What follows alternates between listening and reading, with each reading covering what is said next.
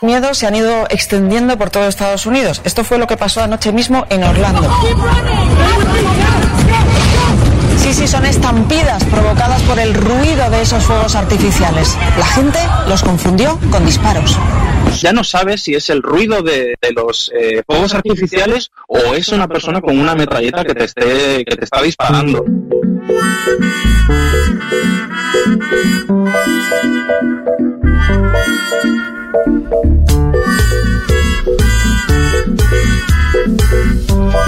Mamita.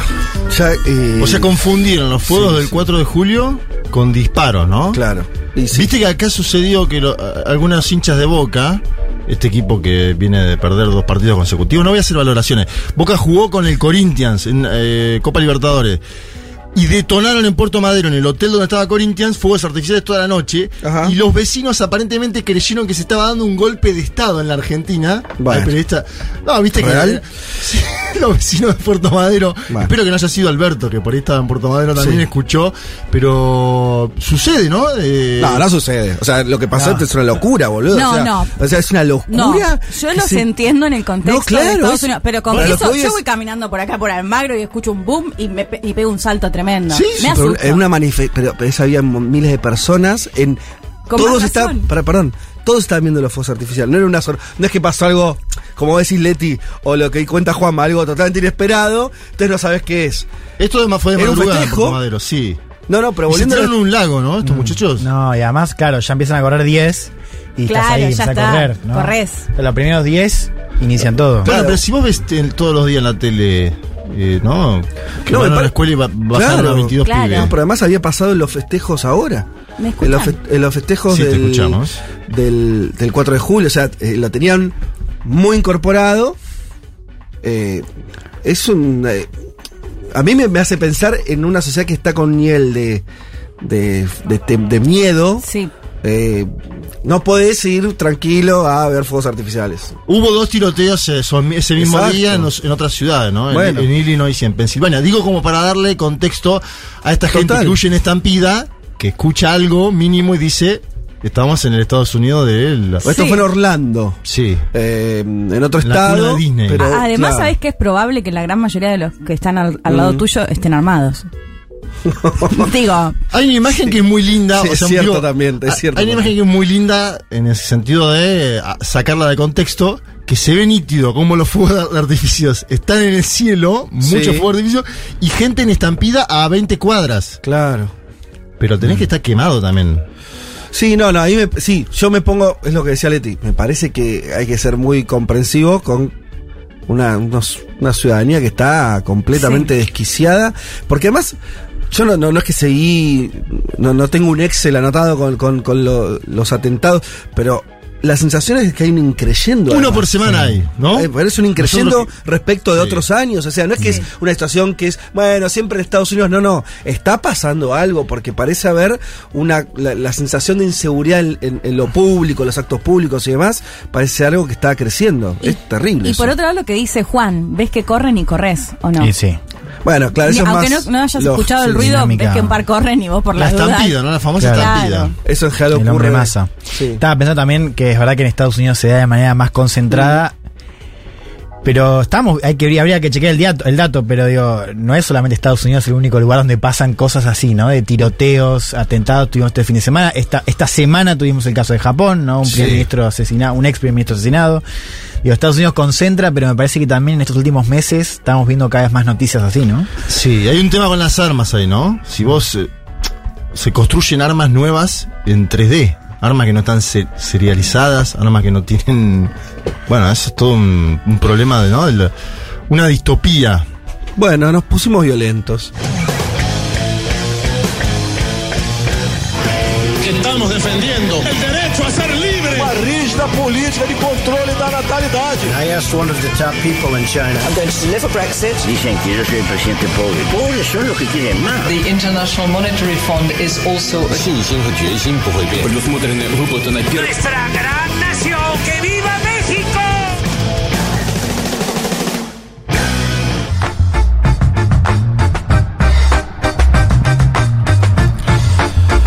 Domingo para todas y para todos, domingo 10 de julio del 2022. Este es el programa 214 y se siguen sumando de un mundo de sensaciones. Le damos formalmente la bienvenida.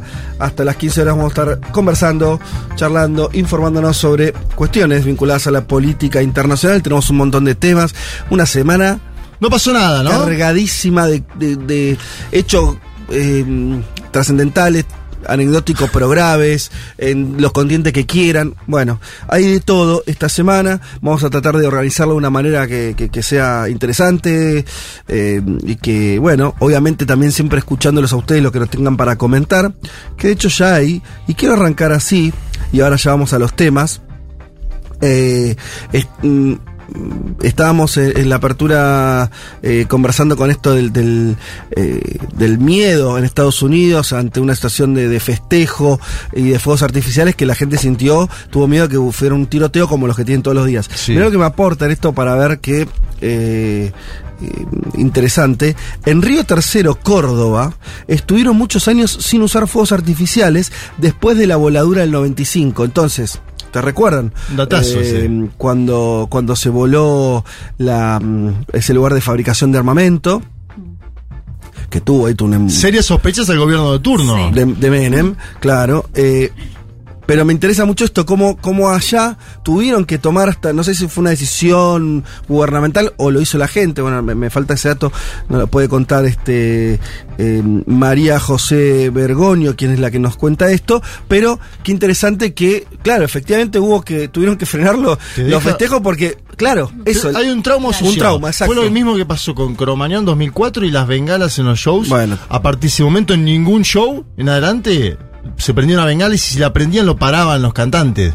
Che, perdón, una pregunta que no tiene mucho que ver, pero una vez muerto, ¿sigue esto de la yeta de no mencionarlo? Que Juanma recién no, no lo mencionó, yo no soy supersticiosa, así que digo... a mí nunca me gustó. Menem, eso. No, no, digo... me- yo nunca dejé de nombrarlo. No, no. Pero, si está sigue. muerto, No, no sigue, sé, no sé sigue cómo- Yo no corriendo. lo hice sé cómo- Sí, no, dije el gobierno sí. de turno, como hubiera dicho No sé cómo No, funciona. Carlos Saúl.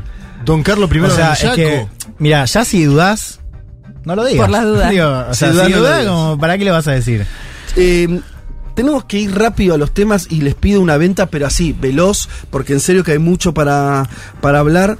Eh, por supuesto, queridos oyentes, los vamos a estar eh, leyendo al 1140 660000. Eh, pero vamos rápido a eh, comentar lo que de, de lo que se trata este programa este domingo. Arranquemos, Juanma, una línea sobre lo que nos vas a hablar de Chile en un contexto muy particular de, diría, de este mes y medio en adelante. Sí, señor. El próximo 4 de septiembre va a haber plebiscito de salida por la nueva constitución de Chile. El presidente Gabriel Boric tuvo en sus manos el texto esta misma semana, el día lunes. eh, y además fue una semana muy particular en términos económicos eh, para Chile por la devaluación. La imposibilidad del gobierno de efectuar medidas en torno a esa devaluación por la autonomía del Banco Central. Fíjate cómo los temas son todos parecidos en América Latina. Mm. Banco Central, devaluaciones, te voy a contar discusiones en el propio gobierno en torno al bono. Así que Bien. vamos a ir. Constitución y economía en Chile en un gobierno que está con índices, arrancó de, bien. Con índices de desaprobación Sí. altos. Bien, de ahí nos vamos a Gran Bretaña, donde finalmente nuestro amigo Boris Johnson ha caído. Crónica de una caída anunciada, podemos decir, lo habíamos contado acá. Anunciada hace poco tiempo también, ¿no? Por una, una crisis. Bueno, lo contamos rápido. acá hace, hace un mes, hicimos ¿Un una mes? columna, sí, más de un Ah, mes de hecho, una columna vinculada a este, en ese entonces una victoria muy... Sí, había zafado, por pero. muy poco, ¿no? Una rebelión interna del Partido Conservador estaba contra las cuerdas. Finalmente, otro escándalo termina sellando eh, esta salida, que es casi un empujón, ¿no? A Boris Johnson, un primer ministro que hace dos años lo mencionábamos como el primer ministro más importante desde Thatcher. Sí. Y puede durar menos que Theresa May. Claro. ¿no? Eh, bueno, vamos a contar un poco por qué cayó, cómo cae y cómo se configura el tablero político ahora, ¿no? Bastante sacudido para los dos partidos, para el Partido Conservador y para el Partido Laborista. Sigamos un poquito en ese mismo país, porque Leti vos no traes el perfil de justamente eh, el, el ahora casi oxiso Boris Johnson. Sí, que seguramente si no conocen mucho de él se van a sorprender con algunos datos de... Tiene una eh, vida espectacular. No, no, es tremendo, sí. Y algunos datos muy particularidades, particulares de Sí. lo que por ahí se ve y lo que él me, me da la sensación que muestra, que, eh, bueno, que nos pueden sorprender. Así que vamos a contar un poco quién es Boris Johnson. Muy bien, y además, por supuesto, vamos a estar hablando ahora en minutos nada más de lo que fue por ahí una de las noticias que recorrió el mundo en las últimas horas, que tiene que ver con el asesinato del ex primer ministro japonés, Shinzo Abe, y vamos a hablar también, nos, va a servir, además de lo que rodeó su asesinato, que tuvo algunos, algunos tintes muy, muy particulares, algo que nos sirva para entender un país que es siempre muy lejano, del que hablamos muy poquito, de la política japonesa, alguna cosa diremos. Seguramente habrán visto los videos, hermosos videos, a mí que siempre, digo, uno siempre festeja cuando lo popular desborda y te rompe símbolos y toma las bastillas de los distintos lugares, lo que pasó con la pileta Sí. del el primer ministro de Sri Lanka, que fue directamente Socializada. tomada, socializada por miles. Colectivizada. La por miles de pileta y el resto de la casa. A mí me gustó la imagen Sí. de un... eh, ¿La ay, no sé cama? cómo es el gentilicio. Eh, bañándose. Ah, sí, hay un hombre bañándose Eh, en sí, la en ducha el baño presidencial. residencial, sí. Bueno, y además quemaron la casa del el primer ministro, la usurparon, digamos así, o la Sí. tomaron y le prendieron fuego a la casa del presidente. Creo que me estoy confundiendo los cargos, pero bueno, una directamente la quemaron, Sí. la otra, como dice Juanma, la socializaron. Sí. Vamos a estar hablando de la crisis que está ocurriendo en Sri Lanka, donde además nuestro amigo periodista estuvo hasta hace días. Tuvo, sí. Y hay un video muy lindo que lo Meses pueden atrás, él dice, se viene el estallido, ¿no? Claro, él estuvo en Sri Lanka, sí. Hace tres meses. Hace- fue. Sí, porque, porque hace, unos meses, meses- que en realidad vienen estas movilizaciones, estas Creo que ayer decía tres meses y subió un video que estaba en las oscuras diciendo se va a pudrir todo. Claro, hay un video en el canal de YouTube de Futuro que hizo un video más largo, como de media hora, 20 minutos, sobre Sri Lanka, que, que tiene menos tiempo. eh, y, y es muy, véanlo, a partir sobre todo diría el minuto 15 en adelante, es muy interesante lo que cuenta de las cuestiones religiosas, de la guerra que tuvo Sri Lanka. En un, y, y él diciendo, bueno, esto se está volviendo un caos y todavía faltaba eh, lo peor. Y vamos a estar comentando también algunas otras novedades, pero no me alargo más eh, de noticias también que tienen que ver con nuestra región. Hay algunas este, novedades importantes en lo que tiene que ver con Ecuador, cambio, cambio de gabinete. Sí, otra, eso es algo también transversal a América Latina. Y eh, paro, un paro en Uruguay, paro general, Sí. de unas horas. Bueno, se mueven las cosas. De todo eso y mucho más vamos a estar hablándoles en minutos. Si les parece, arranquemos a escuchar un poco de música y venimos con todo. Ahí va. Bien, rock fuerte, vamos arriba. Chemical World de Blur.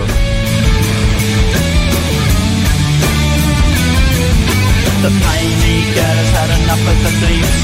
Takes a bus into the country, although she got herself rosy cheeks. Un mundo de sensaciones. Vázquez, Carg, Martínez, Elman. Un programa que no quisiera anunciar el comienzo de la Tercera Guerra Mundial. Pero llegado el caso, lo hará.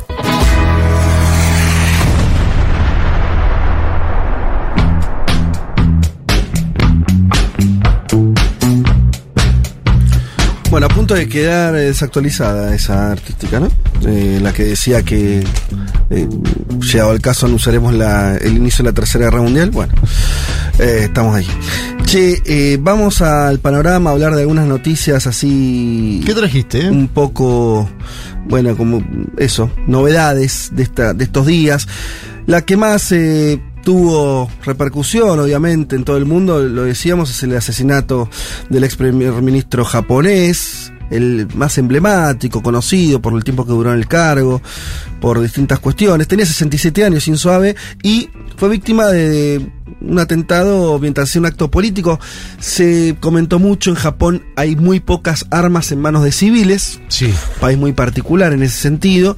Y claro, lo que comenzaban a explicar es que esa mm, poco proliferación de armas también, y con los años y, y tanto tiempo en esa, en esa situación, hizo que los controles eh, de todo tipo se, se relajaran bastante y alguien como Abe estaba realizando una, una recorrida. En, en Japón hay mucha costumbre, acá sería bastante extraño, de que un político, incluso del primer nivel como él, se parara en una esquina y hablara.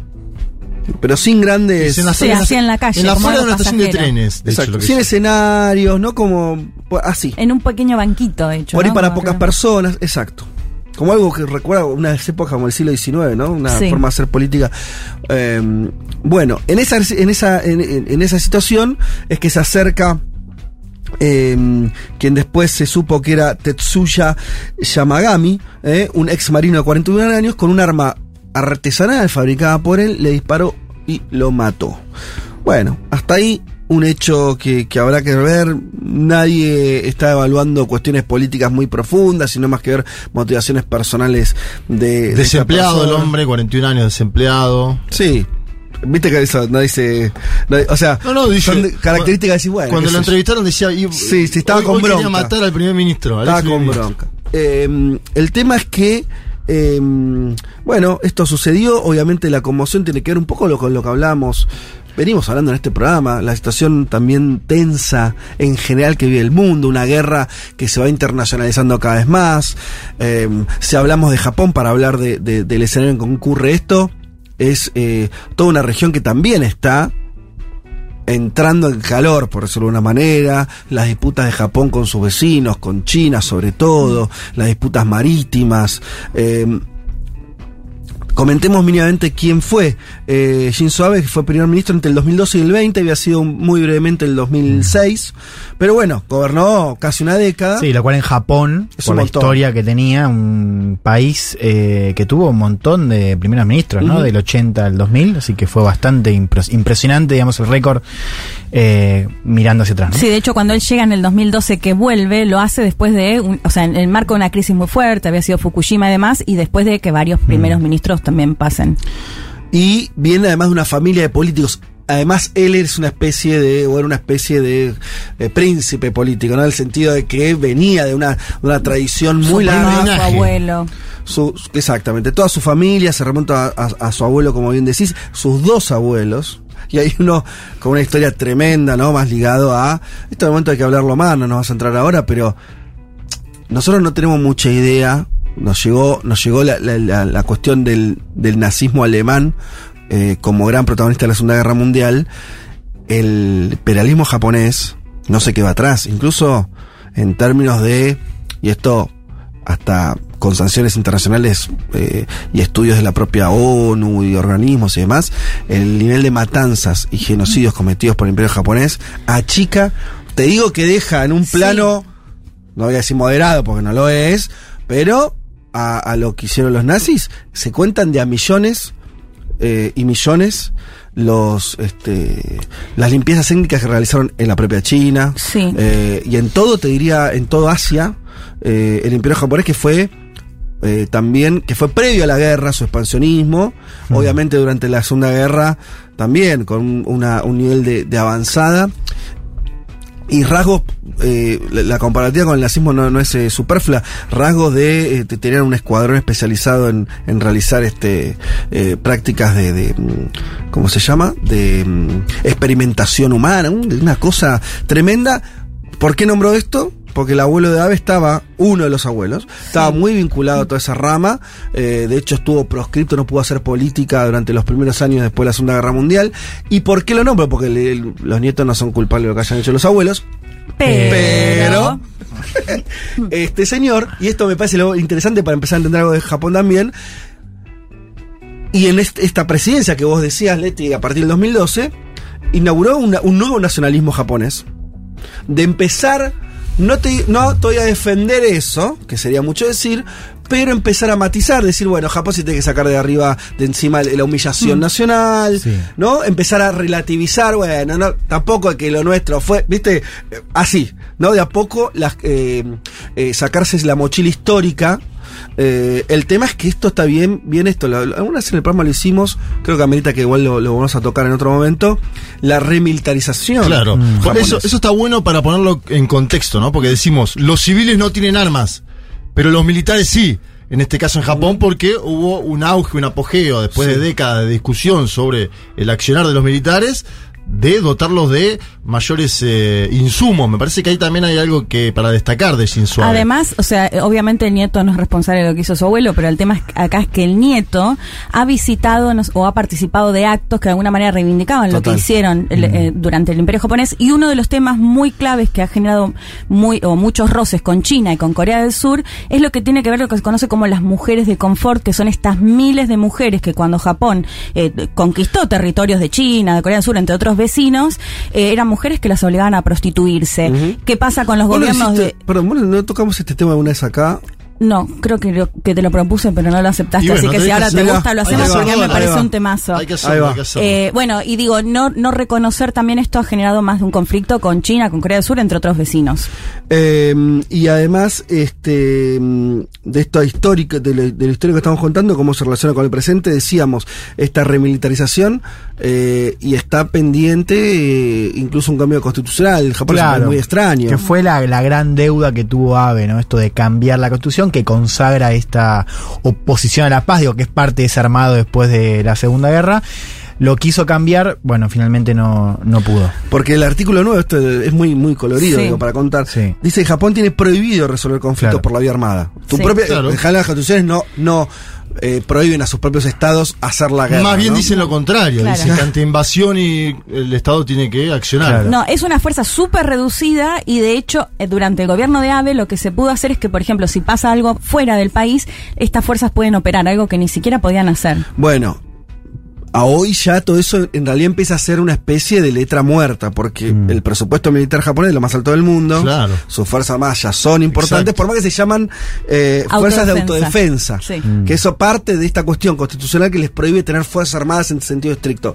Pero la verdad, eh, nada, tienen antimisiles, se, se está armando velozmente. Y la gran ampliación presupuestaria es en esta década con AVE. Claro, ahí va. Así que bueno, esa es un poco la. eh, nada, para darle un poco de carnadura a este, a este atentado. Eh, Déjame sumarte un último dato sí. para tomar la dimensión de la poca cantidad de muertes por armas. Leía hoy en Axios, desde el 2017 se calcula que 14 personas fueron asesinadas por armas en Japón. O sea, es realmente un No, número no, muy bajo si hablamos de Estados Unidos. un fin que- de semana. Claro. un fin de. Un Sí. fin de Estados Unidos. Y, no, y, y tal vez Y- tenga- Y una población de 125 millones, por Sí, ahí, sí, digo, un es una muy población muy, numerosa, sí. Totalmente. Bueno, eh, eh, pasemos a lo que decíamos eh, de- del caos en Sri Lanka. Ubiquémonos un segundo. Es una isla que está, dicho así, abajo de India. Si ven, se agarran el mapa. De hecho, les invito ya que los que están con la compu a mano eh, entren a, Google Maps o lo, similar que, usen. Eh, van a ver ahí una isla considerable, un tamaño importante, eh, al sur de la India. Ese es el país que estamos hablando, Sri Lanka, que eh, un país con una población rural importante, con mucha vinculación a lo que sería la plantación de té históricamente, de arroz también, eh, y el turismo. Bien, esas escenas que contábamos de miles y miles de personas manifestándose eh, en, en una reacción social eh, fuertísima, que entraron en las casas de los mandatarios y demás, eh, viene de una guerra civil. Yo decía que los que quieran vean el, video de Periodistán eh, en el canal de YouTube, que está muy bueno, ahí explica un poco esta historia. Básicamente hay una minoría llamada Tamil que buscaba la independencia de una parte de la isla eh, y constituyó una guerrilla que fue muy famosa, los Tigres Tamil, eh, y una población mayoritaria singalesa, ¿no? La etnia mayoritaria en la isla. Bien, finalmente esto, para no, no hacer mucha historia, se resolvió a favor militarmente de la mayoría singalesa, que es la que gobernaba o gobierna, eh, y quienes ahora están destituidos y están perdiendo el poder político eran los, los que habían salido victoriosos de esa guerra que duró hasta hace muy poquito, de hecho. Eh, ¿Cuáles son las causas de, de este estallido social? Bien, algunos se dicen algo que, volviendo a lo que hablamos eh, también con, con respecto a la, a la pandemia y si se está acelerando procesos que durante la pandemia se habían congelado por la situación obviamente excepcional de la pandemia, el temor a los contagios, las cuarentenas y demás. Eh, Sri Lanka vive gran parte de los dólares que ingresan a este país son por el turismo. Bueno, no hace falta suponer lo que pasó con la pandemia y el turismo en Sri Lanka. Se cayó, se detuvo a cero. Eh, por lo tanto, ahí tenés un primer origen que explica el déficit que tiene Sri Lanka, los problemas este, vinculados también a su inflación, bueno, una serie de cuestiones y básicamente un Estado que dejó de recaudar lo que recaudaba. Bien. Ahí tenés un primer punto. Lo segundo es que es una economía, esto nos va a sonar mucho a los argentinos, que eh, tuvo sucesivos planes con el FMI, ¿eh? 16 planes, todos por supuesto fallidos. Le ganamos nosotros. ¿Eh? 23 tenemos nosotros. Le ganamos un poco nosotros. Eh, para darnos una idea de tamaño, Sri Lanka es algo así como 20 y pico millones de habitantes, ¿no? Habla- Una economía mediana, para Mediana. tirar a chica. Tirando a chica, ¿no? Sí, sí. Si Argentina es mediana, es la mitad de la Argentina. Exacto. Eh, sobre esta situación, entonces, pandemia, caída del turismo, Fondo Monetario, habría que sumar todo lo que empezó a pasar después, que tiene que ver con, después me refiero este año, el año pasado, subida de los precios del combustible a nivel internacional, complicaciones de vuelta ahí con eso, con su balanza de comercial y de pagos, porque no estamos hablando de un país petrolero, entonces eh, importación de eso a precios cada vez más altos. Y un dato que algunos señalan que es de color, otros que no, que es una decisión que tomó eh, intempestivamente el gobierno de prohibir el uso de agroquímicos en el campo e ir hacia una producción orgánica. Esto que los papeles suena bien. En Sri Lanka terminó, algunos dicen que de desacomodar, no porque haya tenido un efecto tan real en términos de producción, porque además fue ahora todo esto, sino porque terminó de desacomodar la vida de los que viven de eso. ¿Te imaginas que un día te dicen, estás, no sé, hace 50 años plantando arroz y usando agroquímicos? Te dicen, che, no los puedo usar más. Que algunos dicen que si fuera una medida ecológica, otra es necesidad de ahorrar divisas, no está muy claro. Como sea, claro, esa persona o esa familia o esa empresa eh, que se maneja de esa manera y de pronto tiene que reconvertirse un día para el otro, te imaginas que genera todo un caos. Porque el plan era hacer esta transición eco- ecológica o orgánica en 10 años. Y pronto toma la decisión de prohibir de un día para el otro. Bueno, claro. Eso, algunos dicen que terminó de caldear los ánimos rurales, sobre todo, y de Ahí te el aumento de precios, que esto es algo, de, de precios de primera necesidad de alimentos. Me parece que esto es central, transversal, y eh, acá el 70% de los hogares del país, según una encuesta de Naciones Unidas, habían bajado el consumo de alimentos. Atención con este fenómeno, ¿eh? porque hay los estallidos también se producen por eso, porque vos no podés cubrir tus necesidades básicas, necesidades básicas insatisfechas, y salís a la calle, y suceden cosas como esta. Y también habían restringido la venta de combustible. Claro. Que bueno, por supuesto eso también genera. Claro, escasez de gasolina, electricidad. Países que de pronto no funcionan más. Me parece que eso es un poco lo que también pasa en los momentos de, de crisis. Porque Hay, crisis donde, bueno, que son de reconversión, que son de... Y hay momentos que me parece que está ocurriendo mucho acá, que dejan de funcionar. ¿no? Es- Este caso parece ser así. Eh, porque ni siquiera parece... Ni siquiera se está produciendo por una disputa de poder, de facciones. No. Sino que las variables que dijimos que pueden ser estas, más, menos, son variables que incluso exceden en general a, al país mismo. Y eso es lo que pasa cuando hay switcheos muy grandes a nivel internacional. Los países no son esto, este tipo de países, lo que decíamos con, lo que decía Juanma, medianos, pequeños, no son los que deciden las reglas internacionales, son los que toman como un dato las reglas, te guste o no te guste, el precio del combustible ahora está acá arriba, Eh, la pandemia, ni hablar, Ah, eh, nadie decidió eso, Eh, cuestiones que La tienen que ver... inflación generalizada, ¿no? Bueno, claro, el Golpea aumento- más en, en economías como esta, que no tienen los controles adecuados. Bien, tengo una noticia más muy importante que me parece muy relevante que la, vamos a, poner en el segundo capítulo del panorama que vendrá en un rato, sí, porque si no se iba muy largo. Hasta acá entonces eh, lo que comentamos de estas eh, noticias, hacemos una tanda y ya volvemos.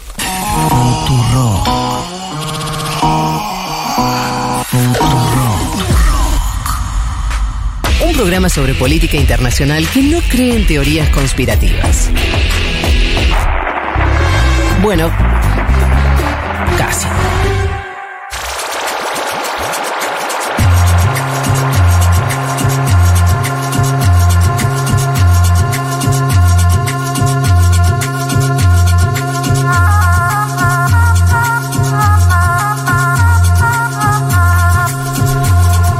Aquí estamos de vuelta. Eh, vamos a leerlos a ustedes, que estuvieron escribiendo mucho. A ver.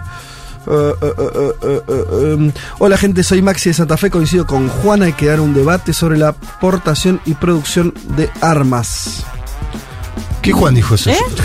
Yo dije lo de las armas 3D. que Igual sí, igual sí, No, igual no, sí. no, me Me gustó la cara de los dos. lo dijo Juan, lo dijo- Juan. Juan Manuel. Lo de las armas es muy preocupante porque con este mecanismo 3D y que, que vos armes con dos canutos Sí. y pólvora negra un arma que asesina a un ex primer ministro, es preocupante, ¿o ¿no? Sí. Estamos todos de acuerdo que es preocupante. Sí, no, de hecho el propio, en Estados Unidos el propio Biden, que no me acuerdo si fue una orden ejecutiva o qué, Mm. este año intentando buscar o limitar justamente esas armas porque, bueno, es muy difícil después encontrar de dónde salió. Leti, hay muchos mensajes diciendo bienvenida Leti. Sí. Porque es verdad, hacía dos programas que no Sí, estabas. sí. ¿eh? Así que estamos todos muy felices. Nos sumamos a ese saludo de que estés de vuelta Lindos, aquí lindas, con gracias. nosotros. Eh, bien, ¿qué más? Eh, hay gente que escribe y elimina el mensaje, me causa mucha gracia. Eh, no lo así No, que- para mí nos putea y se arrepiente. No se hace eso. Hay quien pregunta, esto lo hace Guillermo, el amigo Guillermo, Guille. Que dice, ¿por qué un mundo no tiene su programa especial en Junta? Bueno, pará, ya va a tener. Ya Lo va, mismo preguntamos, ¿eh? Ya va a tener, ya va a tener.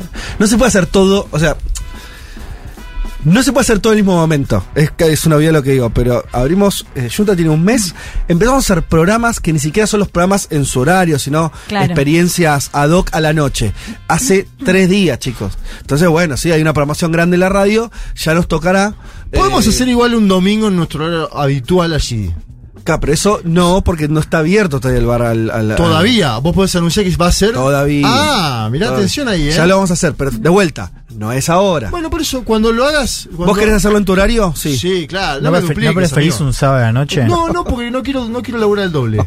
Te soy muy sincero. Pero no vas a laburar, No, boludo. es otra No, cosa. y podemos ¿No? esperar que esté un poco más Ah. lindo el día. Es medio una, es medio un No, pero yo lúdico. Quiero, yo quiero domingo para que busquemos algún entrevistado como el Está que bien. De. Sí. Te- es- ¿Eh? es- ahí va. Y ¿Te con el solcito. Porque digamos que nosotros Aparte- ya tenemos una terraza de un bar encima. Sí. Incluso de nuestros amigos eh, de, de Niro, que también tuvieron que ver y tienen que ver mucho con, con Con una alimentación en Junta. Entonces, Sí. nosotros ya está bien, nosotros partimos de esa experiencia. Bien. Así que me parece ir a esperar a que tal vez en un futuro el bar tenga un, un horario más amplio. Está viniendo gente de afuera, ¿no? Eh, a hacer charlas, conferencias. Podemos eh, invitar a alguien. A, Bueno, que listo, venga, ¿no? listo. Vamos a hacer eso. Agendemos una fecha. Agendemos. ¿Te parece? Dale, dale. Eh, ¿Qué más? Eh, soy Norberto Villa Crespo, quiero saludar a mi pareja. Bueno, se empiezan a mandar mensajes. Bien, Hola, me gusta. Norbert. Ana de Río Cuarto, que viene de Río Cuarto a visitarme con su hija Alfonsina y su novio Juan. Somos oyentes desde la pandemia. Y hoy nos toca la El vida en novio de común. la hija, Juan. ¿Qué miras Ah. con esa cara? Y hoy nos toca la vida en común. Sí, sí, fue, pareció raro. Se quedó la cara de Juan como No, mi novia me viene a visitar con su novio, no con la hija, con el Hoy novio y hoy nos toca la vida en común. Igual, andás No, a ver. sí, Sí. Libertad, bueno. señores. Por eso. Sí, y hoy nos toca la vida en común, siempre junto a la Futo y a un mundo de sensaciones. Abrazo y buen programa. Eh, bien. Y están escuchando la radio en el auto. Dicen, bueno, Genial. espectacular. Eh, ¿Qué más? Eh, eh, eh, eh, Jap- eh, para entender Japón, nos Sí. apunta Cecilia de la Plata. Hay un libro de Amelie Nodom o algo así. Que se llama Estupor y Temblores, que es fantástico. Bueno, ni idea, pero eh, Anotar. Ah, anotado. ¿Cómo es estupor y? estupor y temblores. O sea que, no sé, pero bueno, eh, puede tener que ver con bombas, terremotos. Acá hay un mensaje en Twitter con el hashtag Un Mundo de Sensaciones de Mariana Altieri, de la Fundación Meridiana, que muchas veces nos alcanzó cosas que dice, una tarde muy argentina en Madrid escuchando Un Mundo de Sensaciones, está, hay un mate. Espectacular. Recomiendo Pachinko. Nos lo dice Cristina Miranda. Es una serie buenísima. Trata de las relaciones entre Corea y Japón. Otro país eh, que es sometido al colonialismo japonés, Sí. Corea. Sí. A través de generaciones de una familia desde 1930 hasta 1989. Me interesa mucho. Serie. Pachinko, sí. No sé, Yo no, no dice plataforma, pero eh, puede estar interesante. El librero de Talar, también en Twitter. El mejor programa de periodismo internacional lejos. Un Mundo de Sensaciones. Bien. Le mandamos un saludo al librero de Talar. Sí. Aprendemos sobre lo que dijimos de Sri Lanka y alguien nos comenta algo que parece muy plausible, por eso lo leo, a pesar de que no lo, no, no lo chequeé.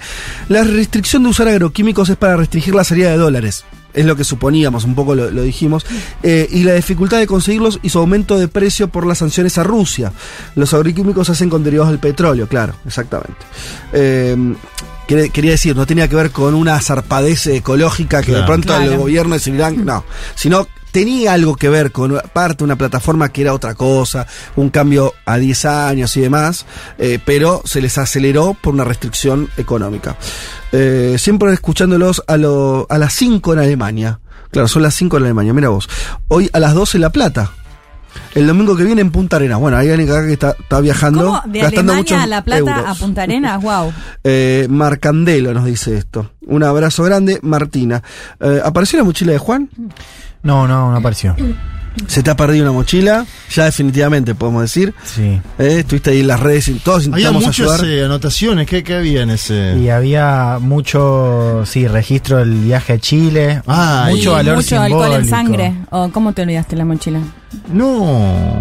Eh, no, no, fue un día difícil. Fue un día Eh, difícil. fue un día difícil por la Mucho noche. cansancio. Está bien. Y era el lunes este, ¿no? Que pasó todo.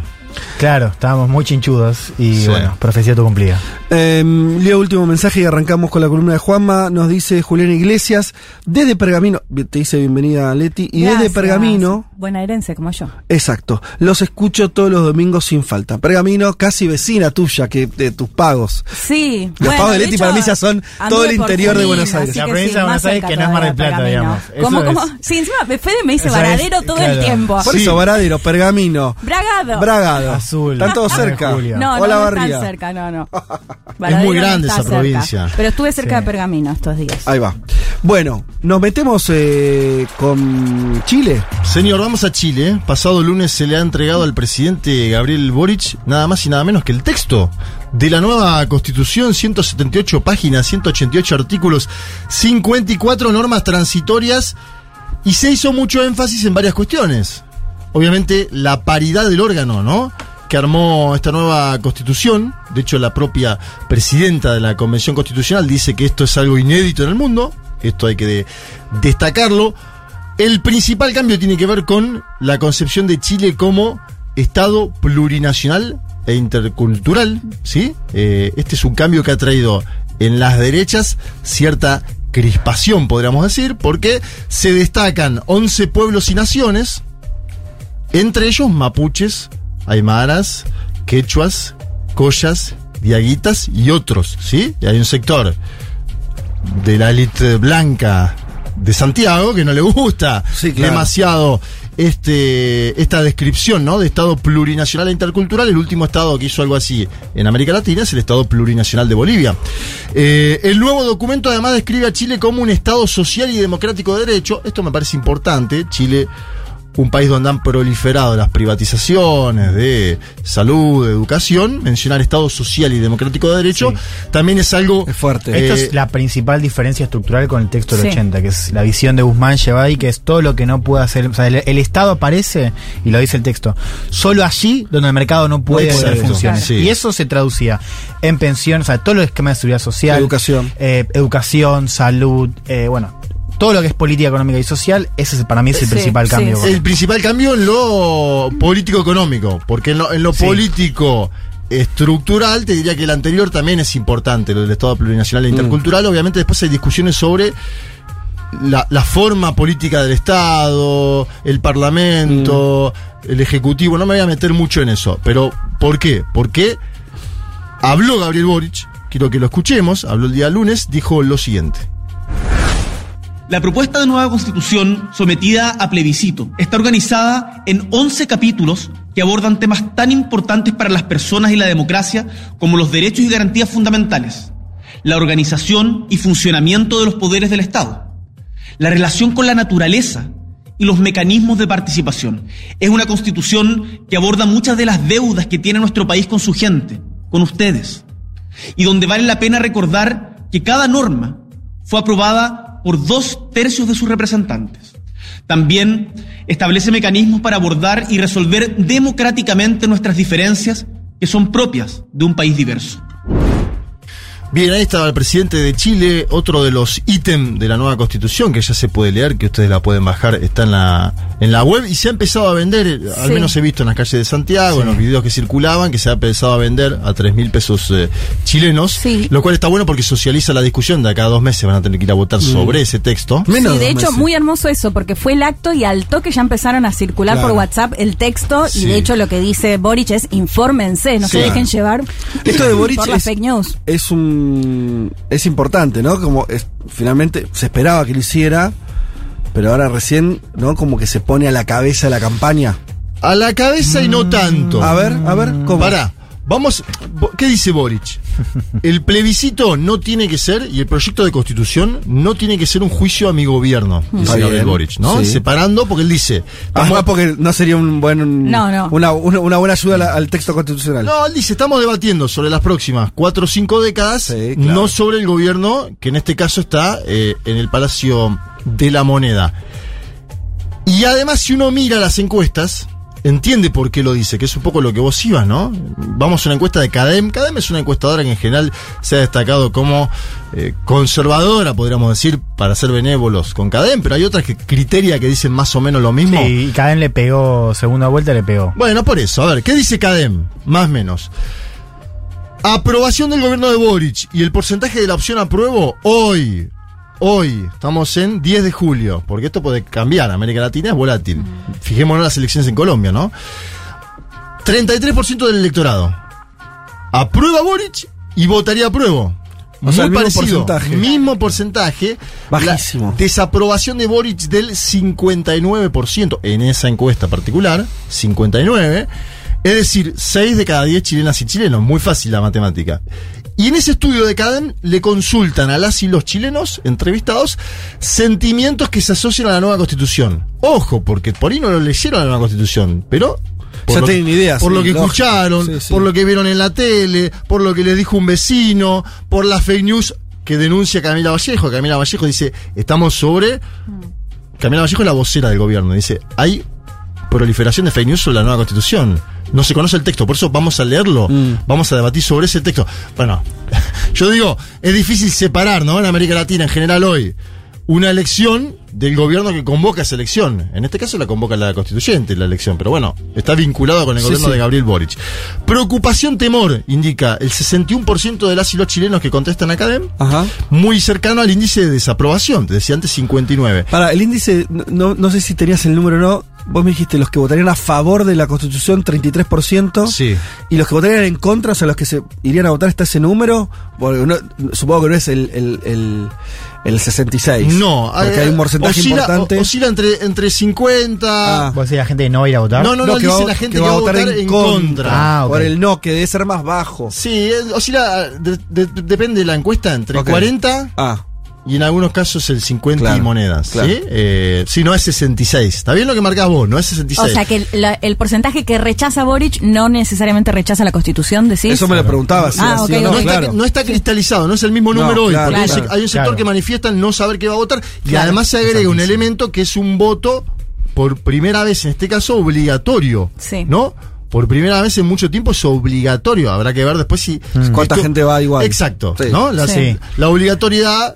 Hay mucha ilusión, bueno, es la mirada optimista, ¿no? Eh, respecto al efecto que va a tener la franja televisiva, ¿no? La franja his- histórica en Chile desde el plebiscito del 88, ¿no? Eh, ahí está la famosa película No, eh, que se juega a partir de agosto y ahí hay Sí. ilusión de que eso termine de Cambiar. cambiar un Sí. poco la narrativa, si querés. Además, Vere- puede parecer para por ahí no- algo que no le prestamos tanta atención nosotros, pero chi- eh, Juan, ¿te acordás el año pasado que estaban todos los chilenos súper eh, Claro. a la expectativa de esta franja que nosotros Sí. decíamos, bueno, ¿por En qué Chile- tanto? sí, bueno, Chile y sí, Brasil tiene son dos democracias que miran mucha televisión.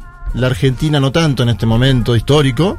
Bueno, vamos a ver cómo cambia eso con YouTube y otros mecanismos. Digo, Y, la- a- y además, ¿sabes por qué es, eh, es importante la franja televisiva? Porque Chile no tiene política territorial, no tiene política fuerte, digo, no es que nada. sí, en Entonces, comparativo con otros países. Claro, es más no, tiene- difícil. no- no tiene trama social politizada, Y entonces la cosa discusión más. es en la tele. Que es el electorado que hace falta convencer, no son los jóvenes que miran YouTube, No, claro. Claro. son los viejos. Bien, vamos a los viejos, vamos a, vamos a la vieja política si quieren también. A ver, ¿no? sí. Porque, por ejemplo, la democracia cristiana, Mm. ¿no? Histórico partido de la centroizquierda, movimiento, votó de forma interna qué hacer estos últimos días. Ganó el apruebo. Ajá. ¿no? Buena noticia. Sí. Sacó 63 puntos. Hay un sector de díscolos, 37% de esos 400 militantes que han votado de forma telemática, que son la dirección de la democracia cristiana, que dice que no acompañará.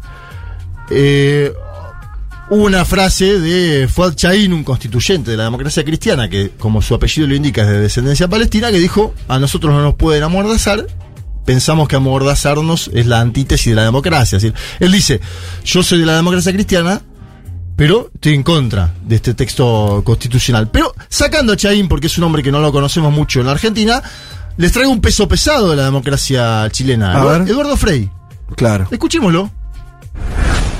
Siempre he sostenido que Chile necesita una nueva constitución, más democrática, justa e inclusiva. Las chilenas y los chilenos tendremos la oportunidad de expresarnos libremente en el plebiscito del 4 de septiembre, donde aprobar o rechazar son opciones igualmente legítimas y viables. Hay muchos elementos valiosos en el trabajo de la Convención, como es el tránsito hacia un Estado social y democrático de derecho. Pero tengo discrepancias insalvables con contenidos que comprometen la paz, la democracia y la prosperidad de nuestra patria. Por esto y más, votaré rechazo. Qué interesante, qué extraño. Qué extraño que es. Por ahí lo dijo después, pues un audio breve. Detalla lo que le gusta de la constitución.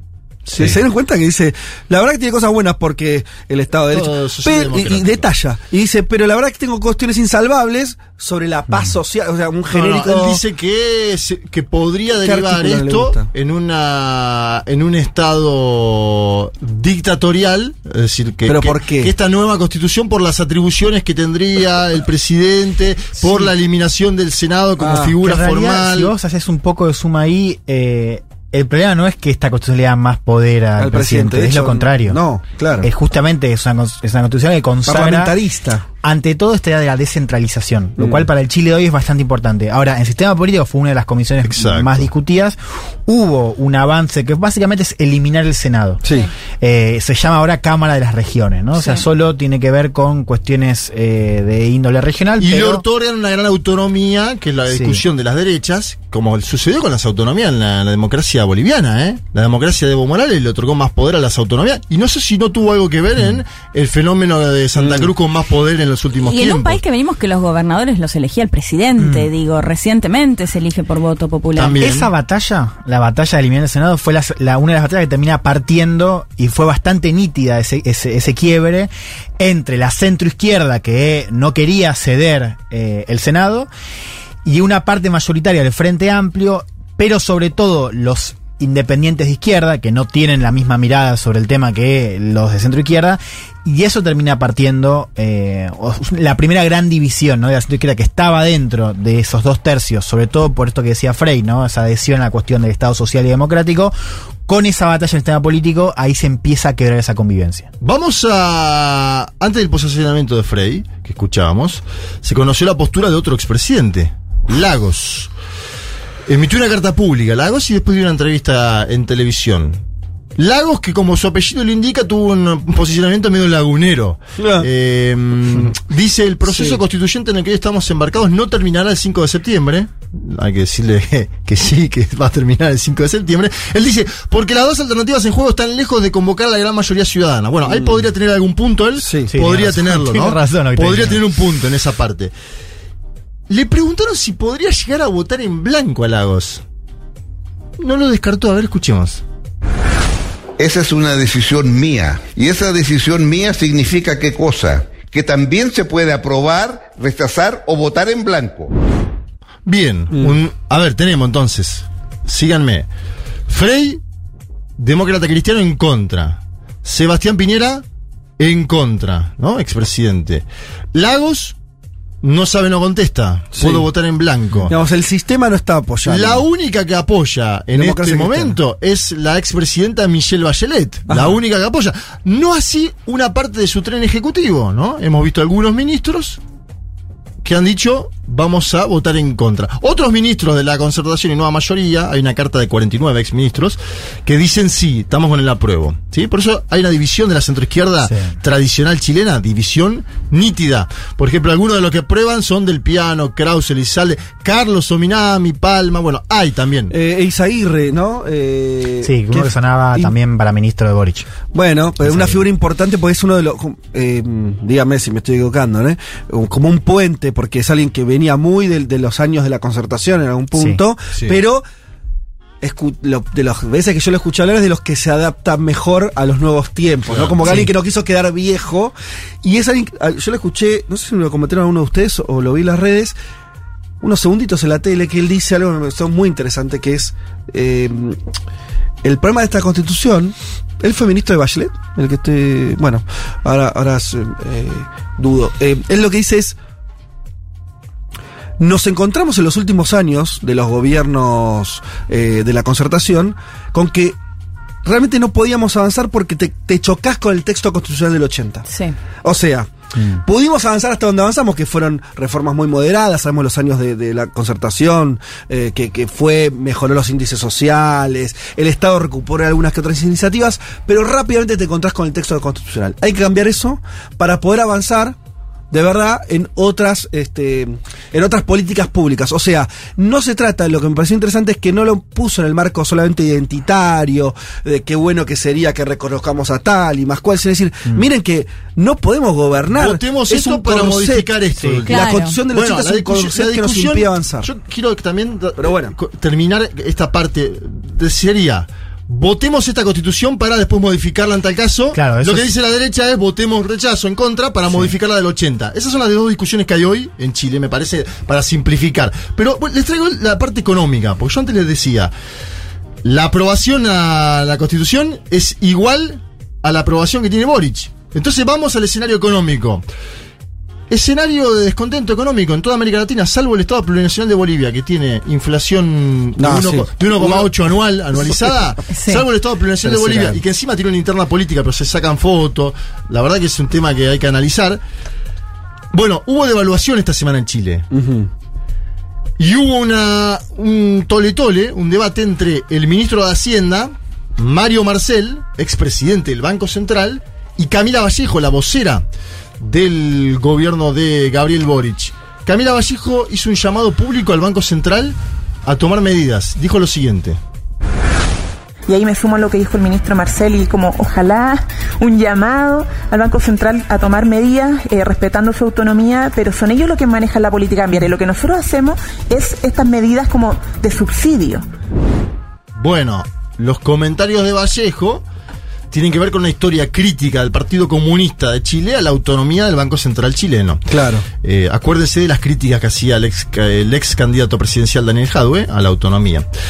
Por supuesto, cuando vos abrazás a alguien y decís, como dijo Fede Vázquez, y después agregás cosas, si, si vos Estás te- aludido. Te, sentís aludido, salís a decir qué, sí. qué dijo este chabón. Bueno, en este caso, Marcel y Camila Vallejo se cruzaron, obviamente todo en términos diplomáticos, después se saludaron, sacaron una foto en Sí, Instagram. hicieron una fotito. Pero quiero que escuchen, está el cruce de las declaraciones uno y uno entre los dos en este audio que vamos a escuchar a continuación.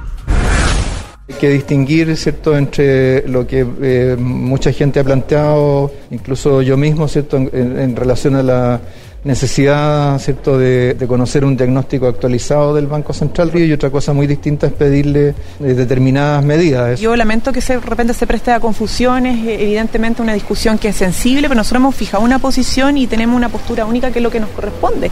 Y el respeto a la autonomía del Banco Central, eso no está en duda en ningún caso. Ciertos actores, autoridades que no están tan familiarizadas con los temas económicos eh, y no necesariamente pueden hacer esas distinciones. Marcel dice que usted no está familiarizada con los temas económicos. No, eso no dio a fue, yo hablé con él, eh, no fue lo que dijo y entendemos que eh, evidentemente no todos están familiarizados con los temas económicos.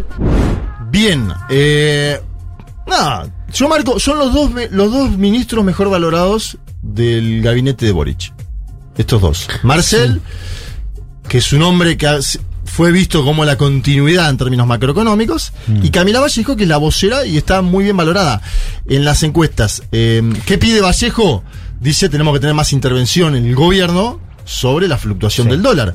Y Marcel dice, este no es un atributo del Ejecutivo, yo le puedo preguntar al Banco Central, que lo conoce, que aparte ta- él trabaja a 100 metros del Banco Central, qué, qué van a hacer, pero no le puedo decir hagan esto, ¿sí? Hay, hay un debate que es interesante porque tiene que ver con, con este síntoma del pulso político, que es, hay gente, eh, cabezas importantes dentro del Partido Comunista que dicen, le piden al gobierno que se olviden un poquito ahora de la disciplina fiscal, digamos, Sí. ciertas cuestiones macroeconómicas para que la gente vote un poco más contenta en el Bien, plebiscito. esa discusión ahí me voy a meter y es lo, el debate, ¿no? es lo mismo, Sí, mira, suena el debate. fíjate, pasó. En Ecuador hubo cambio de gabinete esta semana. Debate dentro del gobierno de Boric sobre si hacer o no, efectuaron un cambio de gabinete en estas circunstancias. En Argentina hubo un ministro de Economía que salió intempestivamente, ahora hay una ministra entrante. Eh, en la Argentina, lo mismo digo, entonces son dos gobiernos, Ecuador y la Argentina, de signo ideológico diferente, que están discutiendo hacer lo mismo, ¿no? Eh, si un bono no, si un IFE no, si meter, inyectar guita en la calle o no. Brasil, el Brasil de Bolsonaro está discutiendo en este momento una propuesta de enmienda constitucional que significaría Sí. aumentar mayor gasto social. mayor Claro. gasto social, el auxilio Brasil, sobre todo en el segmento que cobra entre una y dos canastas básicas, que es el segmento que no lo vota Bolsonaro. O sea, hay un objetivo electoral ahí de Bolsonaro. Quiero que escuchemos a Tomás Mosiati, alguna vez lo traje, es un periodista de Bio Bio, él dice, hay discusión sobre cambio de gabinete y hay discusiones entre Marcel y el Partido Comunista sobre el bono, hay un bono puntual, que es lo que mencionaba Juan Elman, si hacerlo o no antes de la elección para modificar este escenario que hasta hoy es muy preocupante. Escuchamos. se respira un aire, de frustración, mientras empiezan a circular las voces de que hay que dar un golpe de timón, una especie de, o no una especie, un cambio de gabinete. Eh, Isquia Salud, Manuela Interior, Giorgio Obras Públicas, Carlos a la Secretaría General del Gobierno. El Partido Comunista presiona para dar un bono poco antes del plebiscito. Quiere que sea general, universal, para sumar votos. Marcela aceptaría, pero un, un bono focalizado. Los comunistas dicen que eso es neoliberalismo, que eso es lo que quieren elim- eliminar con la nueva constitución. ¿Aceptará Marcel en medio de su propia debilidad? Todo esto es lo que se está discutiendo en un gobierno que está débil.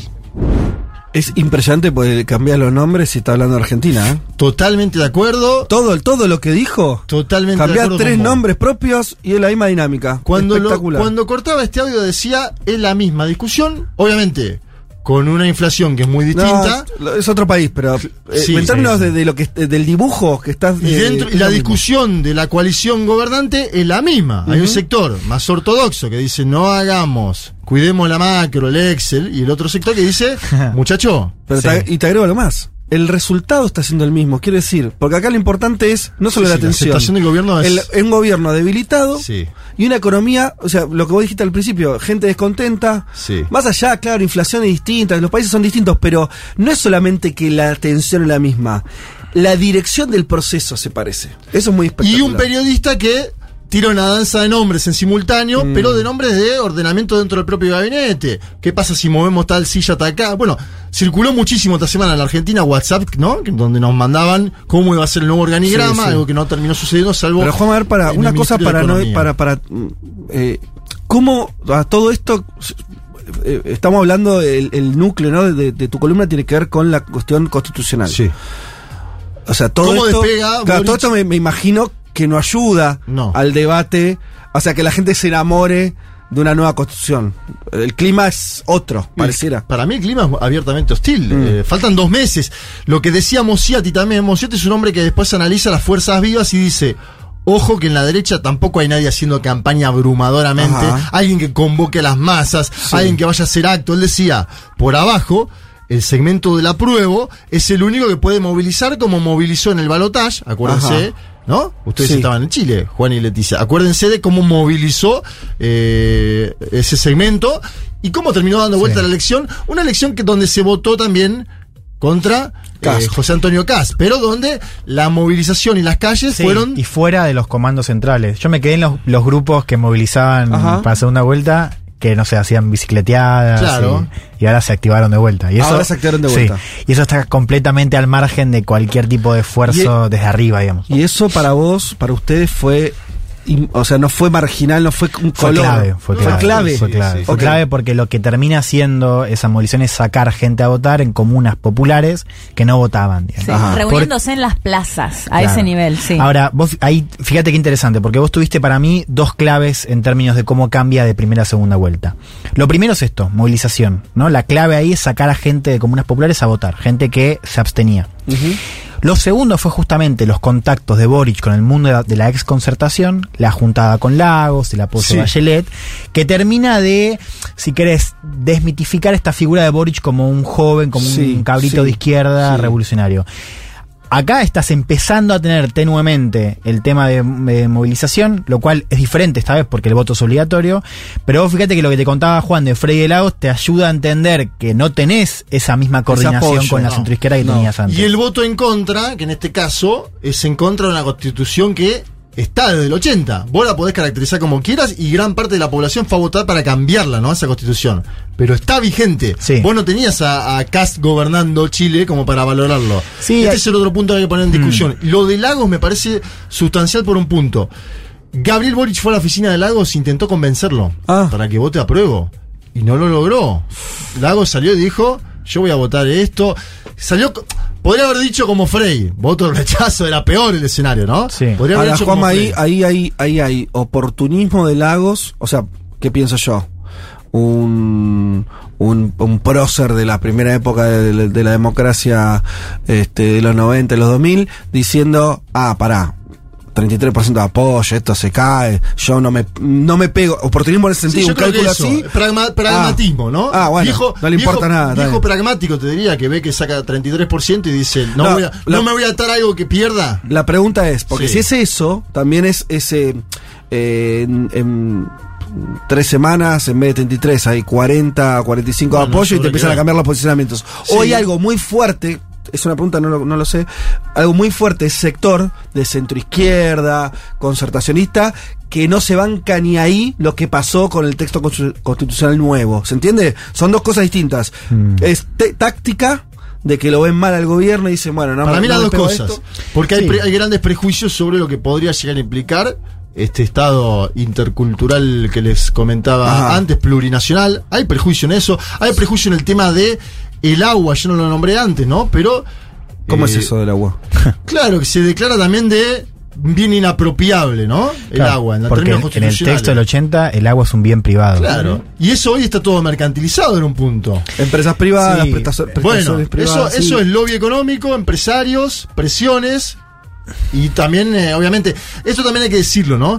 El órgano que terminó haciendo la constitución es un órgano que ideológicamente estaba a la izquierda de Gabriel Boric. Esto Mm. te lo dice cualquier analista político. Sí, y, hay, otro tema, digamos, que tiene que ver con la desconfianza de, desde un sector de la izquierda, porque los problemas no son solamente desde la derecha, ¿no? Y es cómo surge el, cómo surge el, ple- el plebiscito de, cómo surge el, el proceso constituyente, digamos, que sí. es a partir de un acuerdo que Boric firma, que para una parte importante del estallido, la gente está en la calle, es visto como un salvataje de la clase política. Entonces, ahí ya de por sí, desde el origen, el proceso tiene una distancia de la que dice, esto es la elite resolviendo por arriba lo que nosotros en las calles estábamos este, rompiendo, digamos, ¿no? Desde abajo.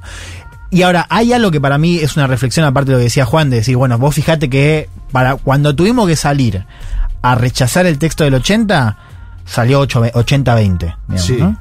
Eh, entonces lo que te muestra es, es mucho más fácil y mucho más mayoritaria la, la gente que te vota en contra, o sea, el voto castigo a lo que era el sistema de Chile hace desde ya hace un par de décadas, es muchísimo más difícil por diferentes cosas buscar un, un apoyo para una nueva institucionalidad. si Bueno, hubo voto castigo a la, a la constitución del 80, hubo voto castigo a José Antonio Caz. La gran pregunta es, ¿qué va a votar el 4 de septiembre? ¿A quién va a castigar la ciudadanía de Chile? ¿Si a la constitución del 80 nuevamente o al presidente Gabriel Boric? Esa es mi pregunta, mi duda.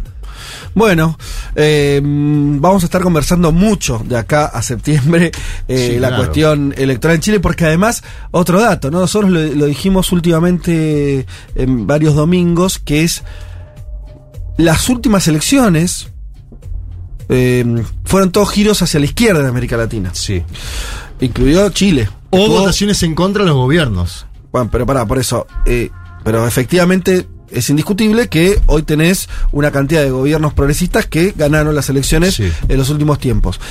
Eh, en Chile particularmente tuvieron varias elecciones porque tuvieron las presidenciales con su segunda vuelta, la constituyente, o sea, viene... Hubo dos de la constituyente, una por el apruebo y otra por los congresales, y hubo dos presidenciales. Bueno, que sal, bueno, y, y en, y en todas se revalidó ese giro progresista en el caso de Chile. Ahora, acá las alarmas están todas encendidas, donde puede haber también una sociedad que, por los, todos los motivos que comentamos recién, diga otra cosa. Hubo una de gobernaciones donde le fue mejor a la ex concertación que al Frente Amplio. Lo marco también para poner un matiz. Sí. Por eso es interesante el debate sobre la centroizquierda, que muchos catalogaban como muerta, como finiquitada en Chile, algunos analistas apresurados, y que ahora son los hombres y mujeres que están definiendo Sí. para dónde va la discusión pública hoy. Ahora, eh, esto, última pregunta, me la tienen que contestar los dos, los tres, como quieran, pero muy rápido porque tenemos que cerrar, que es... eh, la percepción social, muy difícil de leer esto, pero la percepción social es que si la, la gente no, el, el que no va a votar por esta constitución, ¿está haciéndole un favor a la derecha o está totalmente escindida esa realidad? ¿Se entiende? O sea, eh, Te lo cambio. Eh, yo valoro y me parece imprescindible que se debatan nuevas constituciones en todo el mundo. ¿El, el pueblo chileno estaba interesado de ir a votar sobre una nueva constitución o está interesado en llegar a fin de mes? ¿Vos crees que es eso lo que se su- superpone? No sé, yo digo, en Brasil... Pero ¿sabes lo que pasa, Juanma? Es que no vienen, no es, que- no es un arrebato este. ¿Hace cuánto están discutiendo la constitución? O sea, Sí, sí, viene mucho tiempo. 2019, Entonces, hay algo ahí que, que me resulta extraño. Bien. O sea, a lo que voy es, tal vez puede ser que no estén uniendo, o sea que yo lo leo de acá y digo, si no gana el apruebo, el triunfo va a ser de la derecha, el que acumula ahí solo la derecha. Esa es mi lectura. Pero por ahí no es la lectura que están haciendo los propios chilenos. Es que, es que ahí tenés que ver la diferencia de capas, ¿no? O sea, vos, si mirás la, la élite, las élites políticas, el, el triunfo, el rechazo es un subidón de capital político para la derecha. Sí. Si vos mirás, te, te- alejás un poco y ves el escenario, lo que, lo que está viendo es que vuelva a perder lo que en Chile llaman la clase política. ¿Por qué? Porque vos no podés volver a gobernar como gobernabas antes. La derecha tiene un problema que lo sabe y te lo puede decir en off, que es, vos no podés volver a donde estabas antes. Entonces, a- aunque triunfe el rechazo, Sí. vos no podés no tener algún tipo de cambio que le dé un cierre, que le dé un marco de contención a la protesta, al malestar que te estalló en 2019 y que sigue presente. Bueno. ¿Entendés? Sí, Desde sí. arriba tenés un resultado. Te alejas un poco y considerás el abajo y es otra cosa. Te agrego lo geográfico. El norte chileno está discutiendo migración. El sur chileno está discutiendo pueblos originarios. Eh, nadie está Sí. discutiendo la constitución. Falta el narco en la zona central que también está Están estallado. discutiendo inseguridad, están discutiendo economía. Bueno, Complejo. primer capítulo de un tema que, que va a ser eh, reiterativo de acá, por lo menos hace- hasta septiembre seguro, en este programa. Eh, ya venimos. Federico Vázquez, Juan Manuel Carr, Leticia Martínez y Juan Elman. Un mundo de sensaciones. De la invención de la rueda a las stories de Instagram.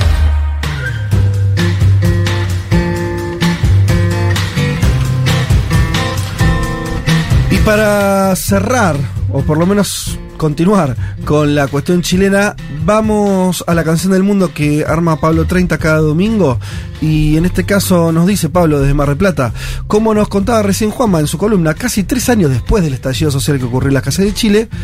eh, y del plebiscito para cambiar la constitución y finalmente un cambio de gobierno y demás, eh, eh, se viene justamente el borrador final de este texto que se va a someter a votación el 4 de septiembre. Recordemos que durante las movilizaciones en Chile, dice Pablo, artistas como Ana Tijoux, Alex Anwanter, Mon Laferte, eh, Francisca Valenzuela, eh, Manuel García, entre muchos otros, jugaron un fuerte papel apoyando Sí. y participando en ellas. Eh, es por esto que en la canción del mundo de hoy vamos a hablar de uno de ellos. Alex Anwanter, quien es quizás el artista internacional más futuro que conocemos, recorrió los pasillos de esta radio y también conversó en la transmisión del Festival Buena Vibra en 2020 con Julia Mengolini. Mira, un 2020 previo, muy previo a, a la pandemia, fue en febrero. Sí. Todo empezó en marzo. Y es un discazo ese que estás comentando ahora. Anwanter comenzó a rodar en los escenarios en 2005 cuando formó la banda Teleradio Donoso, donde las guitarras iban al frente. Luego, en el 2009, armó Odisea, proyecto en el que dejó de lado las guitarras y le dio mayor relevancia a los sintetizadores y a una música más bailable. En octubre del 2011, abandonó los seudónimos y, utilizando su nombre real, lanzó su disco Rebeldes. El segundo sencillo del disco fue ¿Cómo puedes vivir contigo mismo? Me gusta ese título. Y su video musical fue inspirado en No París- te sé contestar. Paris is Burning, un documental sobre la cultura queer en Nueva York. A mediados de 2014, Wanter comenzó a desarrollar su primer largometraje llamado Nunca vas a estar solo, inspirado en la historia de Daniel Zamudio. Daniel fue convertido en símbolo, sígame en esta historia, de la lucha contra la violencia homofóbica en su país, tras ser atacado y torturado por un grupo de jóvenes que lo golpearon durante varias horas en el Parque San Borja en Santiago. Hay un antes y un después en la vida del artista tras el ataque y posterior muerte de Samudio. Alex expresó públicamente su conmoción y afirmó que el joven fallecido era uno de sus fans. En más de una entrevista, Alex ha dicho, las canciones que escribo tienden a usar lo de personal es político como punto de partida. Cuando le preguntaron por el nombre de la canción que vamos a escuchar ahora, la cual lleva el mismo nombre del disco que la contiene, dijo, es un juego de palabras extraído del concepto americana que usan en Estados Unidos, ¿no? Lo, lo American, que usan ellos y con eso, ¿no? Cualquier cosa que lo sientan Todo es propio, American. Todo es American. El término engloba algo así como todas las cosas gringas, eh, sean estéticas o de espíritu, y quise hacer una especie de equivalente latino. Esto, además del juego más obvio de poner el término en femenino para describirme eh, para describir mi experiencia. Vamos a escuchar entonces Latinoamericana de Alex Anwanter.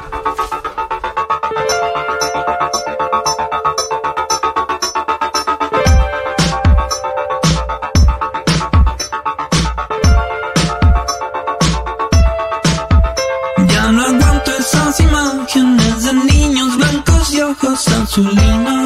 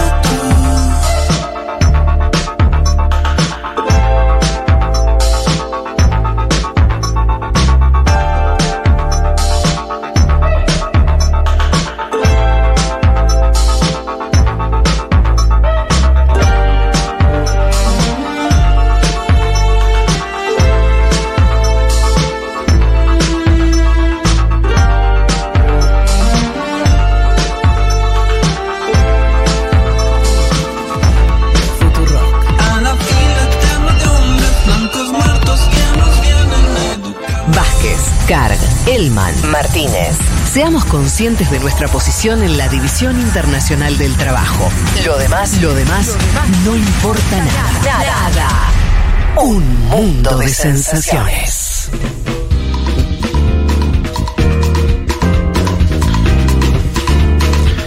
Aquí hay gente que le pasan cosas, como Fabiola Bascuñán, que dice: Me hace muy mal que digan que la DC es de centro izquierda. En todo aspecto de centro derecha. Bueno, Sí, es es, una linda discusión sobre qué es la DC también, ¿eh? Claro. Debe ser Lo el peor todo. partido latinoamericano, ¿estamos de acuerdo? Del siglo XX, el peor partido.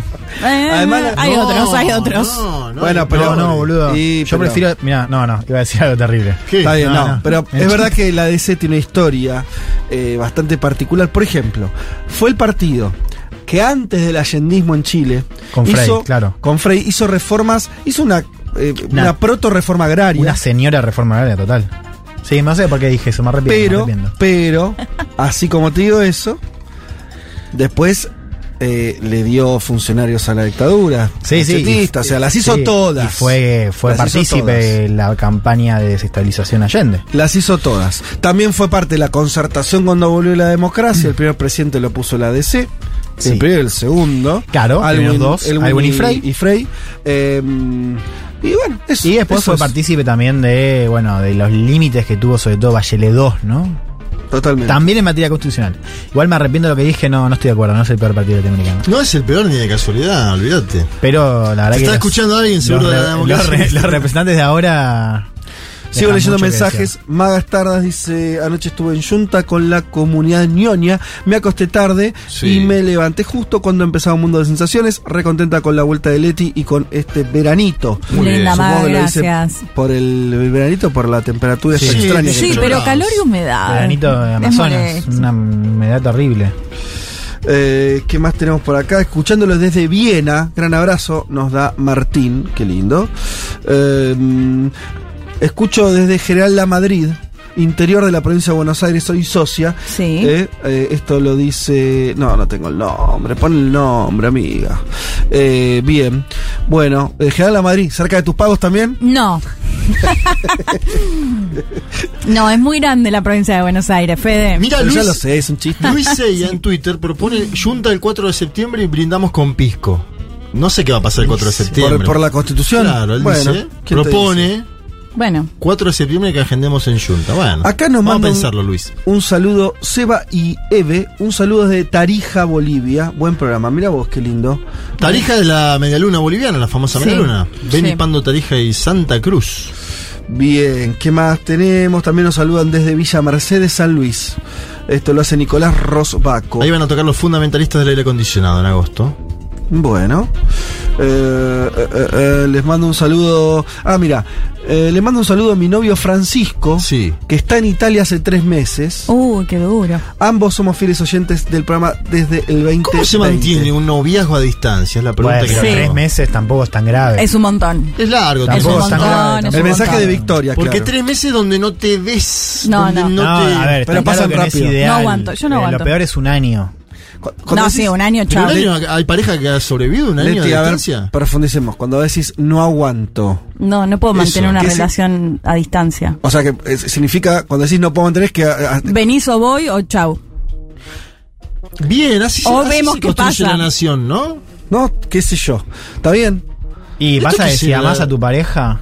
Eh, va, yo digo, yo estaría igual que Leti, pero digo, para llevar la contra, digo, si la amás y estás, no sé, dos, tres años, tres meses es un. Chicos, tres meses no es nada. Tres ¿qué meses no es nada. ¿Está loco?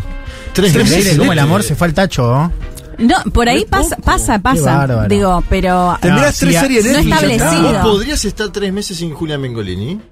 Pues no es que lo Pero no desee, pero, no, sí, te pregunto, pregunto si perdón. podrías. O sea, pero Está claro que sería duro. El Claro, tema es. no depende también en qué momento de la relación, claro. Claro, no te bancás tres meses. Depende en qué momento de la relación. Sí, sí, te conociste hace dos semanas, por ahí, por ahí se enfría la Claro, a eso me refiero. Ah, sí, claro. Eh, bueno. Aquí tama mates, alfajores de maicena, tejido y gatito. Mira vos, lo tiene todo, eh, Tama. Eh, me gustaría el alfajor en este momento porque tengo hambre. Y bueno, en fin. Y, ah, mirá qué linda foto. ¿Qué pasó ¿Esto es ahí? ahora? ¿Qué hay? Esto sí es cerca de Bragado, según me dicen. A ver, Estuve toda la semana pensando qué semanita para un mundo. Desde Chaltén, cerca de Bragado. No, pero. nada, que está haciendo un chiste a mí. Una broma, ah, sí. Yo digo, ¿qué No, cuando veo la será? foto. No. Cuando veo la foto de Nevada. Claro. ¿eh? Bueno. El eh, Chalteta en Santa Cruz. No, claro, sí, sí. Buen domingo, un saludo desde Ituzaingó. Yo pensé que escribía la- alguien la- de Mechita, de Obrien.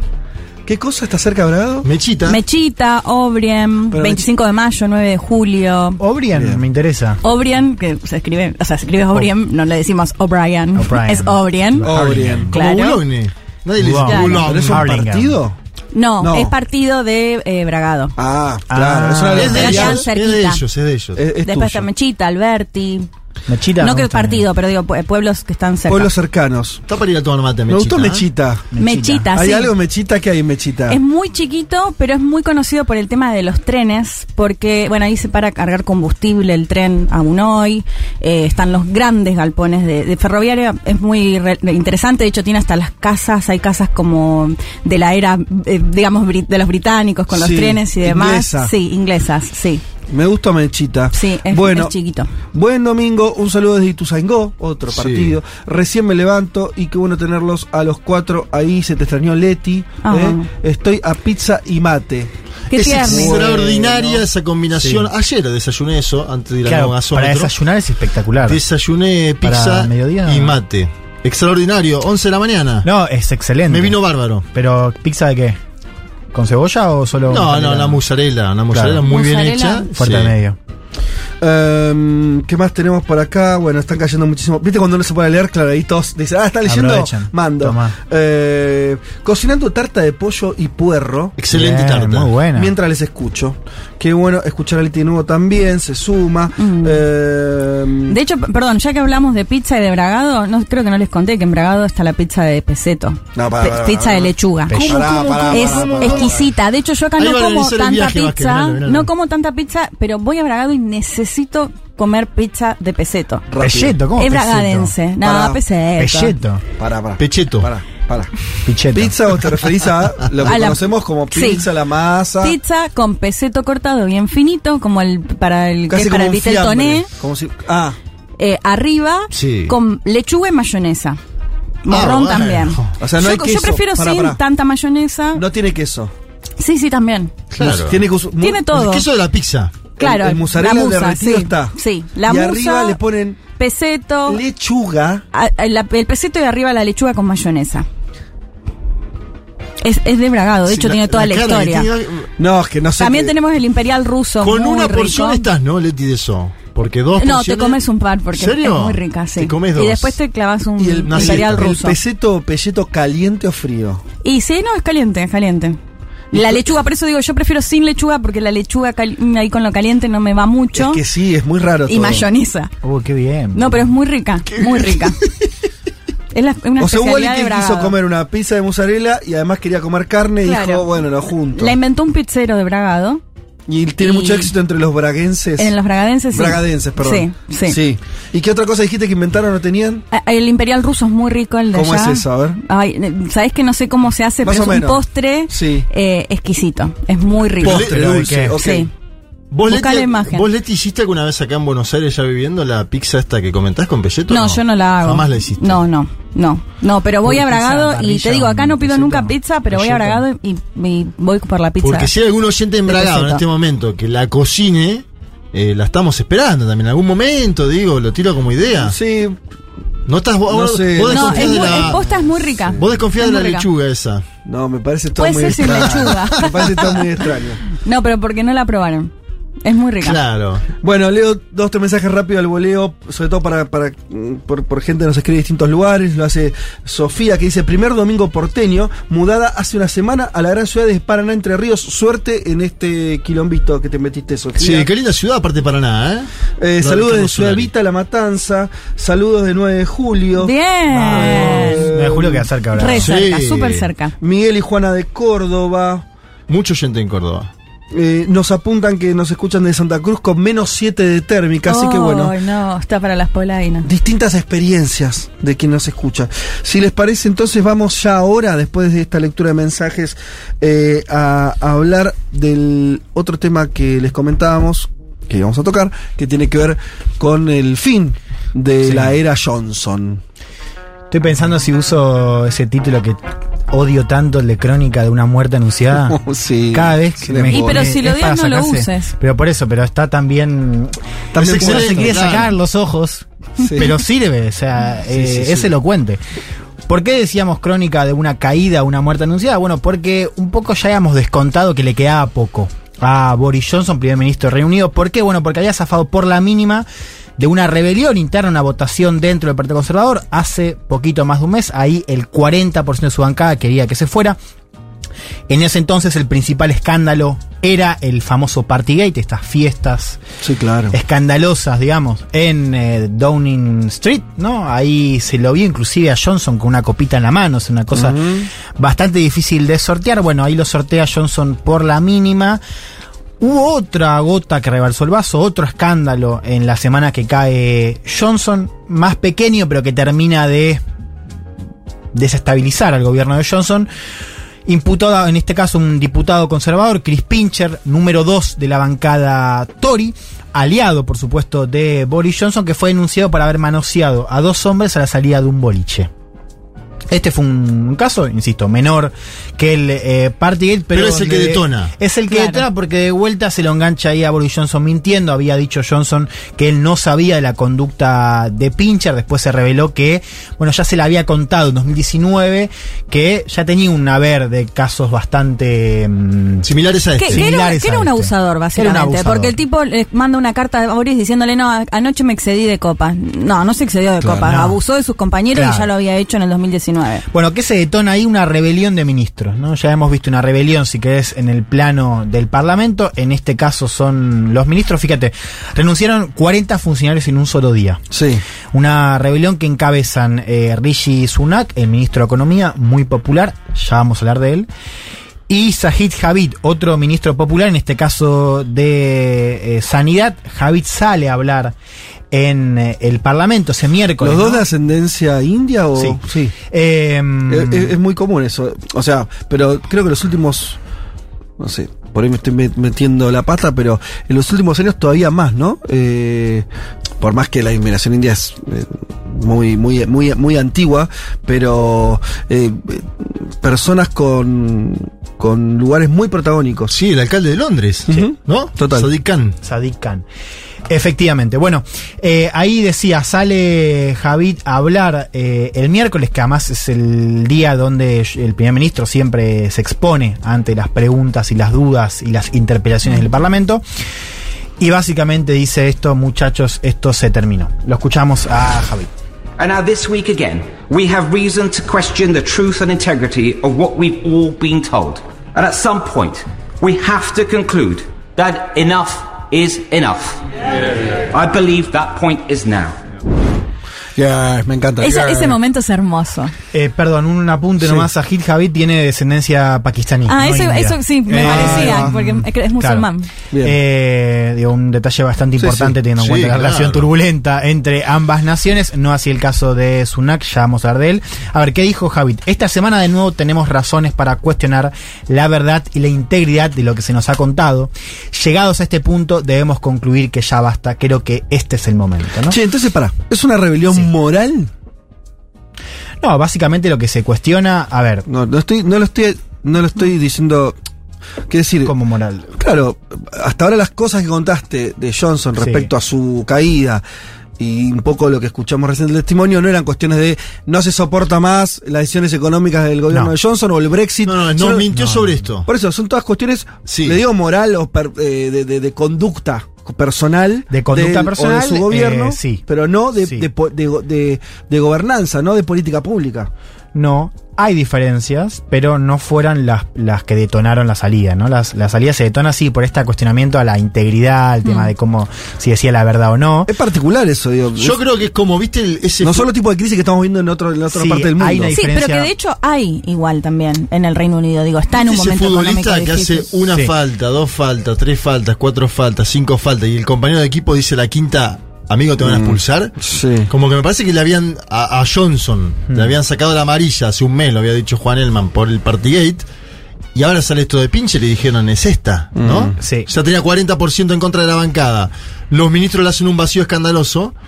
Vos, vos le El vacío dijiste que, había otras cosas. O sea, No, no, digo que indicadores económicos negativos también Bueno, hay. sí. No, no, sí, los hay hace varios años. Lo que pasa fue que justamente lo que dicen es, en esta crisis no podemos permitir que un líder con una popularidad tan baja, cuyo cargo ya está siendo, digamos, cada vez más cuestionado por un amplio número de británicos, digo, sigan el cargo. Bien. Y, y perdón, una cosita. Sí hay una cuestión, me parece que tiene que ver con esto de poner el foco en si mintió o no mintió, ¿no? Que con lo mismo del Partygate, como que no se, no se focalizaba tanto en si se hicieron las fiestas o no, Sí, sino si Boris sabía, sabía o no sabía, ¿no? Que eso me llamó bastante la atención. Y un poco Eso lo mismo con lo ahora. moral que dice Fede. Hmm. Es decir, hay, hay penalización de ese tipo de acciones en Gran Bretaña, en el Reino Unido, que no sucede en otras naciones, ¿no? Por haber mentido. Bueno, ahí- perdón, es que yo me, me río Sí, un poco de eso, ¿no? habíamos dicho- Estamos hablando de gente que miente, de que se levanta hasta que se acuesta. Sí, sí, sí. En Sí, todos los sentidos, y hay cierta una monarquía, además, También, ¿no? a Sí, ver, por eso, pero bueno, yo supongo así que lo va a decir Leti después, pero digo, eh, la carrera de Johnson está articulada en torno a mentiras. O sea, tipo voy. Sí, sí, al sí, cual es- es lo rajaron, news. lo rajaron del Times, siendo periodista, porque inventó una cita. Y después, bueno, lo vimos todo en la campaña de Brexit, ¿no? Un montón de cosas que se dijeron y se prometieron que después Sí. no se cumplieron ni cerca. Por eso me preguntaba si había algo abajo de esto o, o es Sí. esto. qué sé yo. No, después hay algo también, perdón, para, para las comparaciones. eh, el hecho de que Reino Unido tenga un sistema parlamentario hace Mm. que ahí las cuestiones sobre el poder y la atribución del primer ministro y de las cosas de responsabilidad sean diferentes Sí. al de otras eh, al de otros países, ¿no? Sobre todo porque la cuestión, o sea, vos lo que tenés es que el parlamento está por el liderazgo de Johnson, porque Johnson lidera el Partido Conservador, llevando a cabo una visión económica, ¿no? Entonces ahí un poco eh, no se le cae solo a Johnson, se le cae a la mayoría parlamentaria, ¿no? En torno a la dirección económica. Sí. ¿Se entiende? Bueno, lo que me decís es que el- la dirección del gobierno está definida por la mayoría conservadora, no Sí. tanto por Johnson. Sí, sí, sí. O sea, por supuesto, Johnson tiene mucho poder ahí, digo, es el que, el que lleva a cabo las decisiones, pero en general se les atribuye a algo más que una sola figura. Eso Y digo. acá, esto está bueno recordarlo. Sí. Yo lo hablaba con, con Julia, no sé si lo vas a comentar o no después, que eh, no, no está en peligro el gobierno conservador. No, No, no, si querés claro. lo explicamos Es- ahora. digámoslo porque es importante. Eso Sí. también es distinto a cualquier otro escenario. Incluso decíamos otros parlamentarismos como podría ser el español O el italiano. o el italiano ni hablar. Pero eh, donde se donde si se cae el, el- el- el gobierno, Claro. bueno, Asume puede la cambiar. asu- puede asumir la oposición. No es lo que está ocurriendo en Gran Bretaña. No, a ver, recordemos, Reunión tiene un sistema parlamentario, es primer ministro quien es el líder del partido que controla la mayoría, en este caso el primer ministro es el líder del Partido Conservador. Por eso es que no hace falta convocar una elección. O sea, lo que es, hace falta es reemplazar al líder del partido. Eh, Va a haber elección interna del Partido Conservador Claro, para, por eso para digo, elegir. una elección interna. Es un cambio de figurita dentro Cambio de figura, claro. Sí. Cambia el líder del Partido Conservador eh, y el, los Tories no tienen que llamar a elecciones de acá a dos años. O sea, le da Claro. dos años más para seguir gobernando con esta mayoría que tienen en el Parlamento. Vuelvo a la caída de Johnson Sí. para cerrar este capítulo. Decíamos, el partido ahí estaba terminado, 40 funcionarios se re- re- eh, renuncian en un solo día, de ahí ministro de Economía, ministro de eh, Sanidad. El, jue- el miércoles Johnson dice, yo no me voy, eh, anuncia otro gabinete, dice, yo la voy a pelear hasta el final.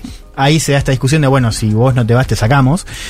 Y Johnson ya el jueves derrotado dice, renuncio, me quedo hasta que elijan a un nuevo líder del Partido Conservador. Dice también esto de, dice, ya hemos visto cómo en Westminster, ¿no? Donde, como se llama a- al centro de poder en, en Londres, el instinto de rebaño es poderoso y cuando el rebaño se mueve, se mueve, ¿no? Hablando de esto de que hubo, de que fue víctima, si querés, de una operación política. De lo Eh, suyo siempre. De lo suyo, ¿no? De, bueno, De un los poco también el tono que, que- que tuvo Johnson, en, si querés, en, antes de llegar a ser primer ministro, ¿no? Esto de la partidocracia. Claro, él ya llegó Londres, peleándose con claro. su propio partido. Claro, porque eh, además los laboristas mucho tampoco pueden hacer, ¿no? Más allá de que obvio ellos piden Claro. elecciones que no se van a Pues, dar. eh, lo que dicen por- de es que pueden hacer una moción de censura eh, para sacarlo a Johnson, pero para que eso prospere requiere de los votos conservadores. Que los no conservadores dicen, no, no, dicen, no, todo bien. No, es nuestro no- problema. Claro. Sí, sí. Sí. Eh, exacto. Bueno, escuchemos cómo renunciaba, ¿no? Un momento histórico, si quieren, cómo renunciaba Boris Johnson después de llegar al poder tres años antes.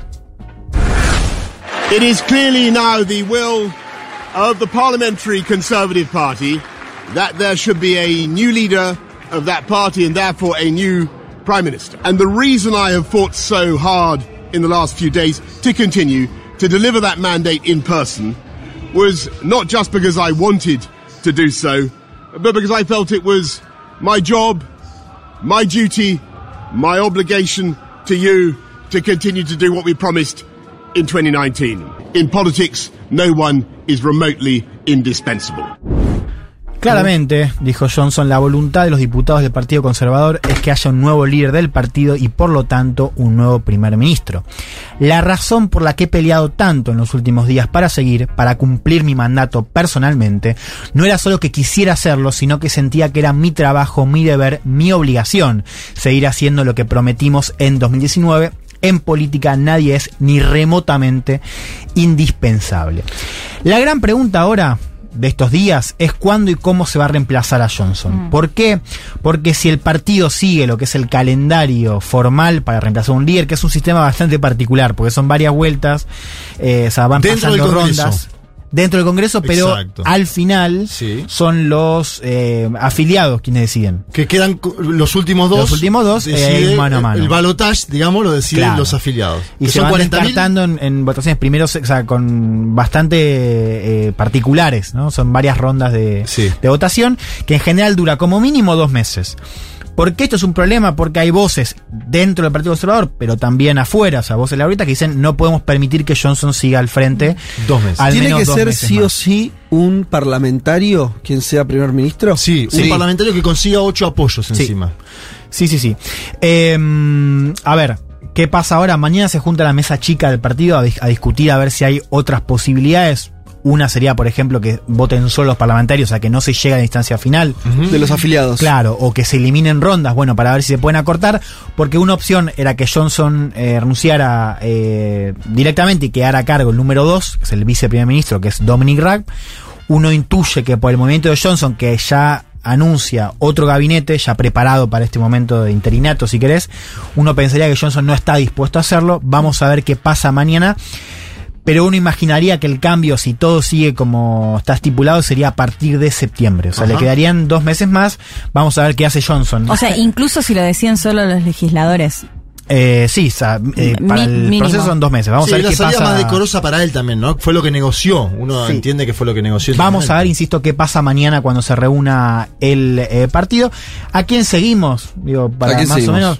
Y yo le pondré las fichas a Rishi Sunak, que es el ministro de Economía, eh, que ya venía levantando el perfil, o sea, uno miraba lo que eran las coberturas de, la, de los congresos del Partido Conservador, un tipo de 42 años, con ascendencia eh, india, los padres son nacieron en India, un discurso muy meritocrático por lo demás, esto de, bueno, las, Sí. las condiciones, y que bueno, ya lo sabemos.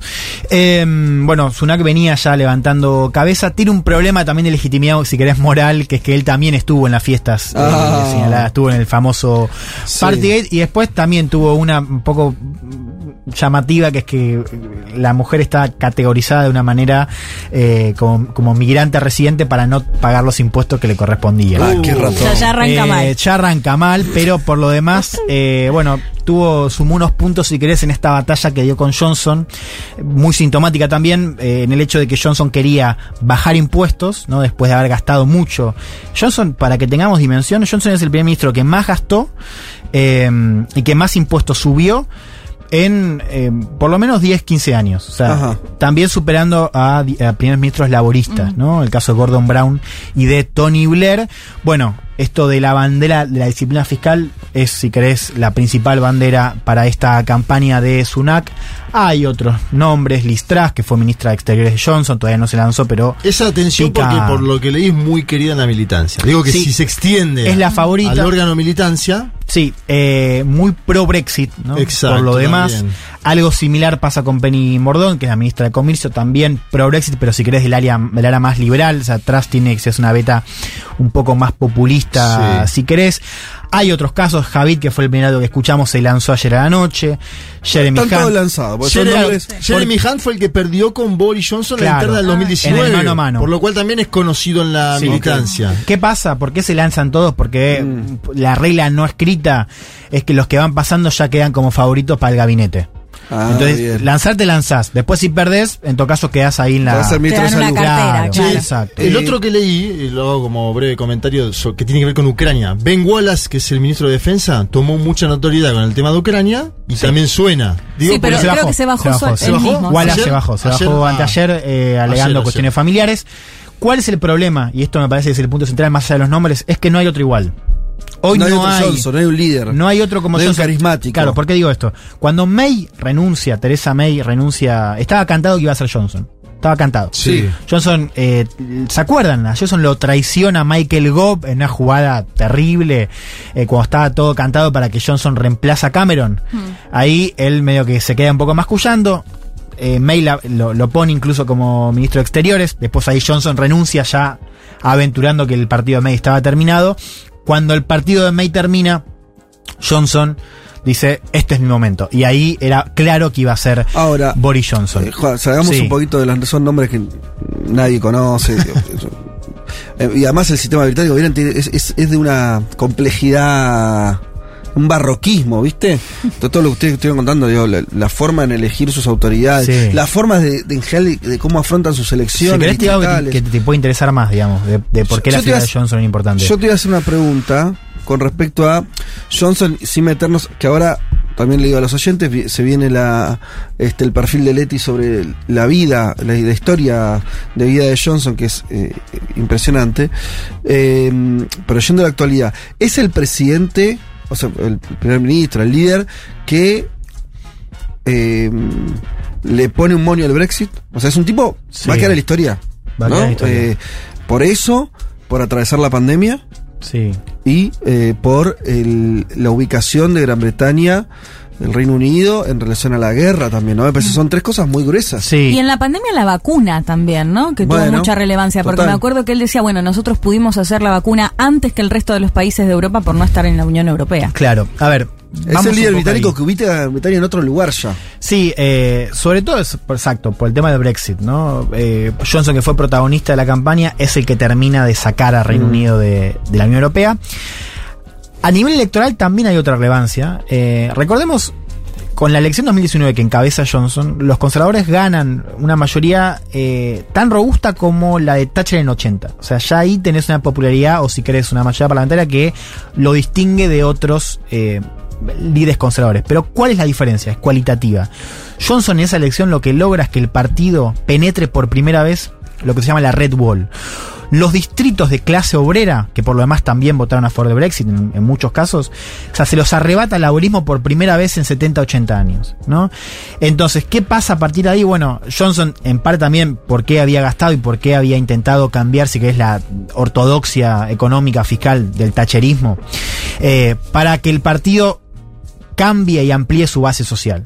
Ajá. Por eso también creo que es importante la danza de nombres y decir que no hay alguien que pueda encabezar el mismo tipo de, de discurso. Un discurso que fíjate cómo cambia el eslogan, ¿no? Pasamos del Take Back Control, que fue el el- el- el eslogan del, del Brexit, de la campaña, al eh, Get Brexit Done. O sea, con ese eslogan Johnson termina de completar la salida, pero sobre todo de conseguir esta mayoría eh, rotunda, ¿no? Y un partido que hoy también tiene esa división, o sea, si vos mirás el dilema económico, hay un dilema bastante interesante, ¿no? Esto de gente que dice hay que abandonar la disciplina fiscal, seguir en el camino de Johnson para terminar de consolidar el avance de los conservadores en estas zonas laboristas, ¿no? Y otros que dicen, no, hay que volver a la disciplina fiscal porque nosotros somos el partido que, que- que gasta menos, el partido que tiene las cuentas en orden.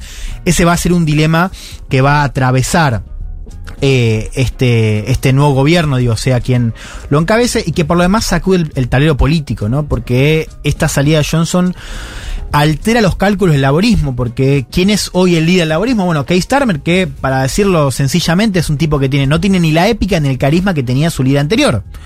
Jeremy Corbyn, que abandonaba, si querés, un proyecto más de izquierda. El principal atractivo político de Starmer era básicamente que no era Johnson, era un tipo que hablaba de una manera mucho más calma, esto de cambiar el de corregir el Brexit. Esto del laborismo que acepta que el Brexit sucedió y dice, bueno, un gobierno eh, diferente, con otra cara, que se lleve mejor con Bruselas, nos va a llevar a que el país no la choque, digamos, Claro. ¿no? Eh, ¿Corbyn tiene alguna posibilidad de volver al liderazgo no, laborista? no, ¿Vos crees Corbyn no? está después de la elección 2019 Corbyn está completamente afuera, está sí, sí, sí, sí. Eh, básicamente por lo que fue la derrota, una derrota muy profunda del laborismo contra eh, Boris Johnson. Porque sí. además en esos años del ascenso de Corbyn era los años donde una parte de la sociedad soñó con que Gran Bretaña iba a dar un giro político y lo terminando En otro sentido. En, en- en el sentido exa- exactamente el contrario. Esa, esa, esa es una derrota mucho más fuerte que la personal, Sí. ¿no? Mm. Como Sí, sí. es un, una, un momento de disyuntiva ¿no? De donde la, la- se perdió. No, preguntaba porque lo veo haciendo actos por Lula en la elección de Brasil. Lo Ajá. veo como una especie de canciller Sí. del laborismo Claro, más de claro. que alguien que Bastante quiere- metido en Latinoamérica. Muy igual, en También. Me hace mucho a, a Yanis Varoufakis, el ex eh, Claro. griego, que tipo. Cuando pierden, Cuando empiezan, miran para acá, empiezan a romper la Lo bola bueno acá. es que Cory no lo veo, viste, diciendo como, hay que hacer esto, viste, negro. Por lo menos no- O claro, sea, sí, sí. o sea, perdiste, o sea, digo, como, no me vengas a decir qué tengo que hacer con el FMI, viste, Sí, quédate sí, ahí. Da charla si querés. Está todo bien, lo bueno sí. es que a Cory no lo veo de esa manera. Quiero cerrar con esto, digo, para entender, vos decías algo central que es el Brexit. O sea, lo quiero decir de una manera eh, más clara. Fíjense cómo rompe, o sea, Reino Unido el Brexit. Mm. Eh, uno lo puede pensar y decir, bueno, Reino Unido ya estaba roto, si querés, o ya había una Sí. fractura social que el Brexit termina de, co- de confirmar. Yo creo que es cierto, o sea, hay una cuestión de ver cuál es el síntoma, cuál es la enfermedad. Pero fíjate cómo termina de quebrar todo el Brexit. A nivel político, digo, fíjense también, esto lo, te- lo tenemos como síntoma. O sea, la, llegada de Johnson está atravesada por el Brexit, ¿no? Por su papel en la campaña y por el fracaso de May de tener una mayoría para encabezar un acuerdo de salida. Un acuerdo que además Johnson, fíjense lo que hizo. Johnson acuerda algo con la Unión Europea, ¿no? Con un protocolo bastante famoso, el, el llamado Protocolo de Irlanda del Norte. Y después, y es un poco lo que va a hacer ahora, le dice, bueno, eh, no, no quiero cumplirlo. Sí. De manera un- unilateral lo, voy- lo voy a, lo voy a cambiar, ¿no? Por eso, para ahora, para llegue quien llegue, esa cuestión de Johnson que tiene además una, una base que quiere un líder así, quiere un líder que se le plante a Bruselas, ¿no? Sí. Eh, eso ya va a ser una limitación, gane quien gane. Y eso va a ser una limitación para cualquier primer ministro conservador. ¿no? Y ahí ya vemos cómo el Brexit también cambia la coyuntura de los dos partidos, pero sobre todo ahora del Partido Conservador. Ese va a ser un gran tema Y ¿no? un, El poco tema en, del. un poco en chiste, un poco en serio. Sí. Eh, tanto Brexit, tanto irte a la Unión Europea. Y ahora es todo OTAN, ¿no? Son todos de la OTAN. Eh, es, es un poco chiste porque digo, son cosas distintas, pero hay algo. No ahí, tan distintas. Lo que, lo que, lo que desarmó, lo, lo que, lo que se desarmó en la Unión Europea te lo juntó la OTAN. Sí, por un lado sí, es verdad que también el perfil de Reino Unido, bueno, ahí abrís otra ventana interesante, ¿no? Que es, eh, eh, Johnson tenía una, una política exterior llamada Global Britain, ¿no? La, la, la, la política exterior post-Brexit, que era esto de, bueno, eh, nosotros queremos tener autonomía en nuestra política exterior y queremos tener nuestro propio lugar, ¿no? Sí. Esta idea de propio lugar tiene mucho que ver con el Brexit, esta cosa de un país con una herencia imperial Hmm. que no termina de aceptar que ya terminó, digamos, ¿no? Eh, ahí Estados Unidos podría empezar a, a- a- también a prestar atención, digamos. ¿Qué pasa cuando te das cuenta que, que- que tu poder relativo Sí. cambió, digamos, es mucho menos que antes? ¿Por qué digo esto? Porque si no, te- vos te fijás ahí los saldos de esa política, y esa política, un observador un poco irónico diría, bueno, es un poco de hacer seguidismo de Washington, Y sí. digamos. O sea, porque hoy Reunido lo que hace es seguir a Washington y otra cosa, también importante para seguir. Boris Johnson es el primer ministro, eh, es el primer primer ministro británico que termina de consolidar la ruptura, si querés, política con, con China. Entonces ahí también tenés Claro. otra cuestión de cómo va a ser la relación del nuevo primer ministro con eh, China y por lo demás un Brexit que también abrió otras cajitas, ¿no? Porque tenés supuestamente un referéndum de independencia de Escocia pronto, Sí.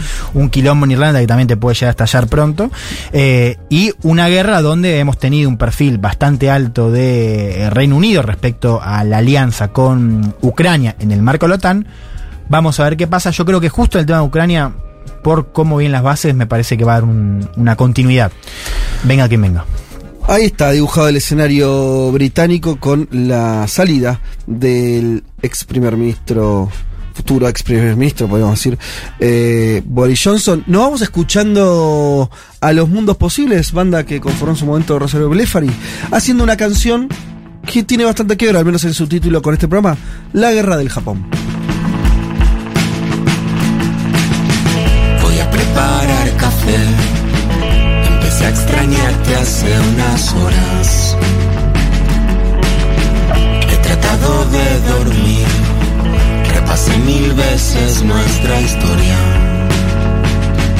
Como siempre. Tengo en mi cabeza estúpida estrategia del amor.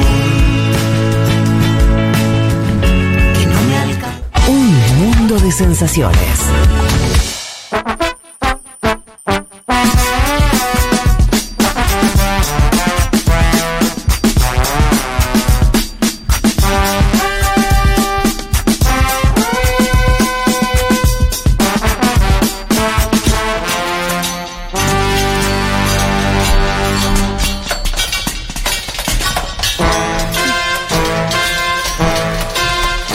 Bueno, aquí estamos de vuelta, muchos mensajes, muchos mensajes, ¿eh? Eh, nos saludan desde Chivilcoy, seguimos sumando Bien, partidos de la no de Buenos. Aires. Chivilcoy queda muy cerca de Bragado también. Saludos 60 de Bragado, dice 60 60 kilómetros de Sí, Bragado, ¿puede sí. ser? Bien, cerquita, cerquita. Sí, cerquita, lindo, hermoso Chivilcoy. Eh, Chique se le olvidó mencionar el apoyo de Carla Bruni esta semana a la constituyente. Tiro el dato. Carla Bruni, No sé ex por qué. compañera de. De, eh, va, ex no, Sarkozy. compañera del ex mandatario. Ah, es la Yo esposa de Sarkozy el, todavía. Va, no el sé, ni apoyo idea. de García Bernal. Ajá, apoyó bueno. a Boric. Tuvo un Sí, de apoyo de gente que no es chilena que no vota. Sí, o sea, verdad. Claro. Bernal además eh, protagonista de la... el- Apoyamos no. todo lo que apoye. Eh, los amo mucho, nuestra compañía de domingo siempre, Miguel y Juana de Córdoba. Eh, preparando una criollita, una salsa criolla, entiendo, y unos eh, ravioles que salen al ajito y escuchando Oh, un mundo. rico. Bien. Eh, que gane el globo a la noche. Y es carnaval. No sé, juego huracán y no sabía yo. Sé que ganó ayer San Lorenzo de Almagro, 2-1 a Boca Junior. Mariano Alzarria dice eso. Y hoy es el clásico de Avellaneda, vas que en un vos rato estás nomás. impaciente, ¿no? En un rato nomás. ¿Lo vas a ver con tu padre? Sí, creo que sí, de hecho. ¿Qué tal, eh? que me estoy yendo para ahí. Venite a Córdoba a comer pizza lomo. Me encanta hacerle propaganda. ¿A quién le dice Benite? No sé, ¿A pero la, Leti? la imagen no está Voy. bien, chicos. La imagen que yo veo acá, ustedes disculpen. ¿Cómo es pizza al lomo se ¿Qué llama? es esto? ¿Qué es esta porquería? A ver. No, no digas No, así. ¿cómo porquería? Ya me quiero comer esa aceituna para empezar. Pero son dos pizzas No, una no, arriba de la otra y en no, medio no, un seas ¿Dos pizzas? Ay, no, no vi, no vi. No malo. Media que viejo. sea se ¿Pizza al lomo se llama? ¿Pizza de lomo? Es que... ¿Así lo ¿Por qué mencionó? no? O sea, ¿no mejor cordobés, un, o sea, ya tiene un muchas de cosas lomo raras, con pan no de son- pizza? Basta cordobeses. Tiene muchas cosas raras. Pero tienen muchas cosas buenas, la Mona Jiménez, el Fernet. Yo no- esto, si- lo parto por ahí está bueno, ¿eh? Ojo. Socio de la Academia de Futo. Es, Ah, eso es lo que te gusta a que me gusta a mí, mirá vos. Seguro come pizza de Aureliano peseta. Aguilar, entiendo que dice ahí. Eh, yendo a la cancha a ver el clásico, lindo como el Mirá que Leti gasómetro hincha por el ayer. otro, ¿no? Leti? Sí, sí. Lindo como el gasómetro ayer. Ayer el gasómetro estuvo lleno, colmado. No, nos cagó el bar. Nos ¿Cómo salió San Lorenzo? Ganó 2 a 1. Ah, contra ganó. el bar, contra el Chiquitapia, contra Bueno, los dirigentes de Boca. Calma, ganó calma, San calma. Lorenzo. Y casi un tercero, ¿no? Sí, bueno, un penal de Adam Mareiro que falló, pero bueno. También nos saludan de Salto, otro este mm, lugar eh, emblemático de la Che, qué lindo. Vos por ahí Salto es Uruguay, ¿no? Claro, estaba Entonces- pensando No, eso. Ah. aguante No, no, la no. PBA de Sí. tener el mensaje. Por eso, por eso lo dije sin dudas. También nos saludan desde Neuquén. En este caso lo hace alguien que. Es que so- somos No, una comunidad. Tira el nombre, querido, así lo podemos decir. Si no, queda así el, el anonimato. neuquino, ¿no? Eh, días de descanso en Mar, del chau trabajo, chau rutina. Un mundo de sensaciones siempre. Feliz Juan Domingo, eh, lo dice Juan Pablo. Bueno, y una imagen Qué muy envidia, ¿no? Marplatense. Marplatense en este momento. ¿Viste las piedras del mar Ay, golpeando contra las piedras? no, me encanta. Eh, Muy marplatense. Qué ganas de ir a Mar del Pronto. Eh, y acá te dicen, mira, te recomiendan, esto lo hace Lourdes, eh, Leti, que tenés que probar la pizza de ternera en Tucumán. Bueno. Estoy viendo que se extiende la idea de la Che, pizza sí, no, no con sabía. la carne. De ternera. ¿Cómo serán? bueno. ¿Pedacitos chiquitos de carne? No, me- no, ¿O será quizás también finito, así como el peseto? ¿Sabes cómo es? ¿No? No es pizza. No, no, no, se ha cerrado. basta, pero es que Fede, no la probaste. ¿Hasta cuál llega la pizza? A ver, ¿cuál es el...? Pero para pizza de pollo con panceta, por ejemplo, ¿no? Sí, va. Sí. Ahí dudó. Mirá. Sí, sí. No, no, dudaste. sí, le gustó, le gustó. Yo, criterio general, no, no, no, el caso particular hay que conocerlo, estudiarlo. Criterio general para mí es que las comidas, una de, lo- de las cosas que tienen las distintas comidas es que sean distintas. O sea, las fronteras no es, no es algo caprichoso. Si una pizza le empezás a poner cosas que lo llevan a otra comida, o sea, una milanesa, un sándwich, bueno, le, le sacás la Bueno. lo particular, es como, ¿Y ¿Pero por qué tiene que tener algo particular? Es lo que te gusta. Para más es pizza. te digo, yo acá es que- muy poca pizza me pido, pero la pizza de peseto me puede. Me encanta. Mira, que no, que no llegue a haber pizza de peseto en Junta en algún momento. sí, mira, se a la traes a- acá, la traes a Buenos Aires. pero vos me entiendes el concepto, no es que yo estoy en contra Del producto. de, Es más, para mí la rompes. cosa en particular, La rompen. sino que pongámonos de acuerdo Que no es una pizza. que Claro. las comidas tengan su particularidad, cada Pero comida, porque una si no ya cualquier una cosa. pregunta. Mm, Vos, por ejemplo, la milanesa con fideos, ¿aprobás o no? No. Bueno, pero ahí tenemos una Pará, diferencia pará, pará, moral. pará, pará, mirá lo que te voy a decir. Moral. Pero, pero vos me hablas, me decís milanesa con fideos. A mí no, no, no prefiero, pero son dos comidas, está perfecto. Bueno, pizza Bueno, con pero ahí también la estás peseto. Es miladeo, No, no estás deformando porque estás comiendo milanesa Sí, es verdad, con fideos. Son, cada uno mantiene su, su identidad. Ya la pizza que ese peseto que Qué le pones mayonesa, bueno, qué sé yo. No, es porque no la probaste, Fede. Bueno, está bien. Lástima no. que no la puedo traer desde Bragado, pero bueno. ¿Qué sería la pizza se- cheto, no? La pizza con pelleto. ¿Cómo, Al- es- nombre le ponemos? Alguien la de hacer acá igual, La supongo, picheta. ¿no? No, se sé, hace. no, La nunca pizza la vi. Lugar. No. si no se hace, ojo, ¿eh? Atención, que Sí. hay un vacío. Vacío. No, es que por, por junta decís que van a hacer milanesa. No, no, no, te digo, no te digo que lo hagas. Estoy diciendo, hay, hay, hay mí- gente que quiere comer eso Sí. y no está a disposición. Mínimo unos cuantos bragadenses vamos. Bien. Bien. Vamos, lo que, lo que seguro va a estar bueno. Dos. en No, lo que ¿cómo dos, En lo eh? que no vamos a tener grieta es en el, el perfil que ahora nos trae Leti sobre el amigo Boris Johnson. Todo tuyo. Sí, vamos a hablar de Alexander Boris Pfeffel Johnson. Pfeffel. Eh, sí, no sé si se pronuncia así, es con PF en realidad. bien. Eh, nació en junio de 1964, tiene 58 años. Eh, nació, como te sorprendiste el otro día Sí. cuando lo viste, nació en Estados Unidos, nació en Nueva York, en Manhattan. Eh, porque, bueno, su, su papá, vamos a ver después, que es eh, diplomático, político, Sí. ha tenido distintos cargos, y su mamá, eh, bueno, Stanley Johnson el padre, la madre Charlotte eh, Fawcett es, eh, eh, era pintora, se murió hace muy poquito, se murió Ajá. de 2021. Nació Leti, para, porque esto es lo primero que pensé y por ahí nos ubica. El año ese en que nació y, y alguien, un- una familia británica que viajó a Nueva York, es el mismo momento en que los Beatles conquistan Estados Unidos. El año Mirá 64. La Beatlemanía, le digo porque fue una referencia, una referencia británica muy fuerte de esas Sí, épocas. claro. Claro. El desembarco, ¿viste? Los ingleses, así que además del desembarco de los Beatles fue el desembarco de la familia Johnson Sí. en Nueva York. Bien, Sí, y ahí va, nació va a estar el- unos años, hay alguna ida y vuelta, se calcula que los Claro. primeros cinco, los primeros años eh, Boris va a vivir ahí en Estados Unidos, pero pocos, después van a volver eh, al Reino Unido, después vamos a ver que van a estar en Bruselas también. Eh, hace, en el 2016, 2016 renunció a la ciudadanía estadounidense.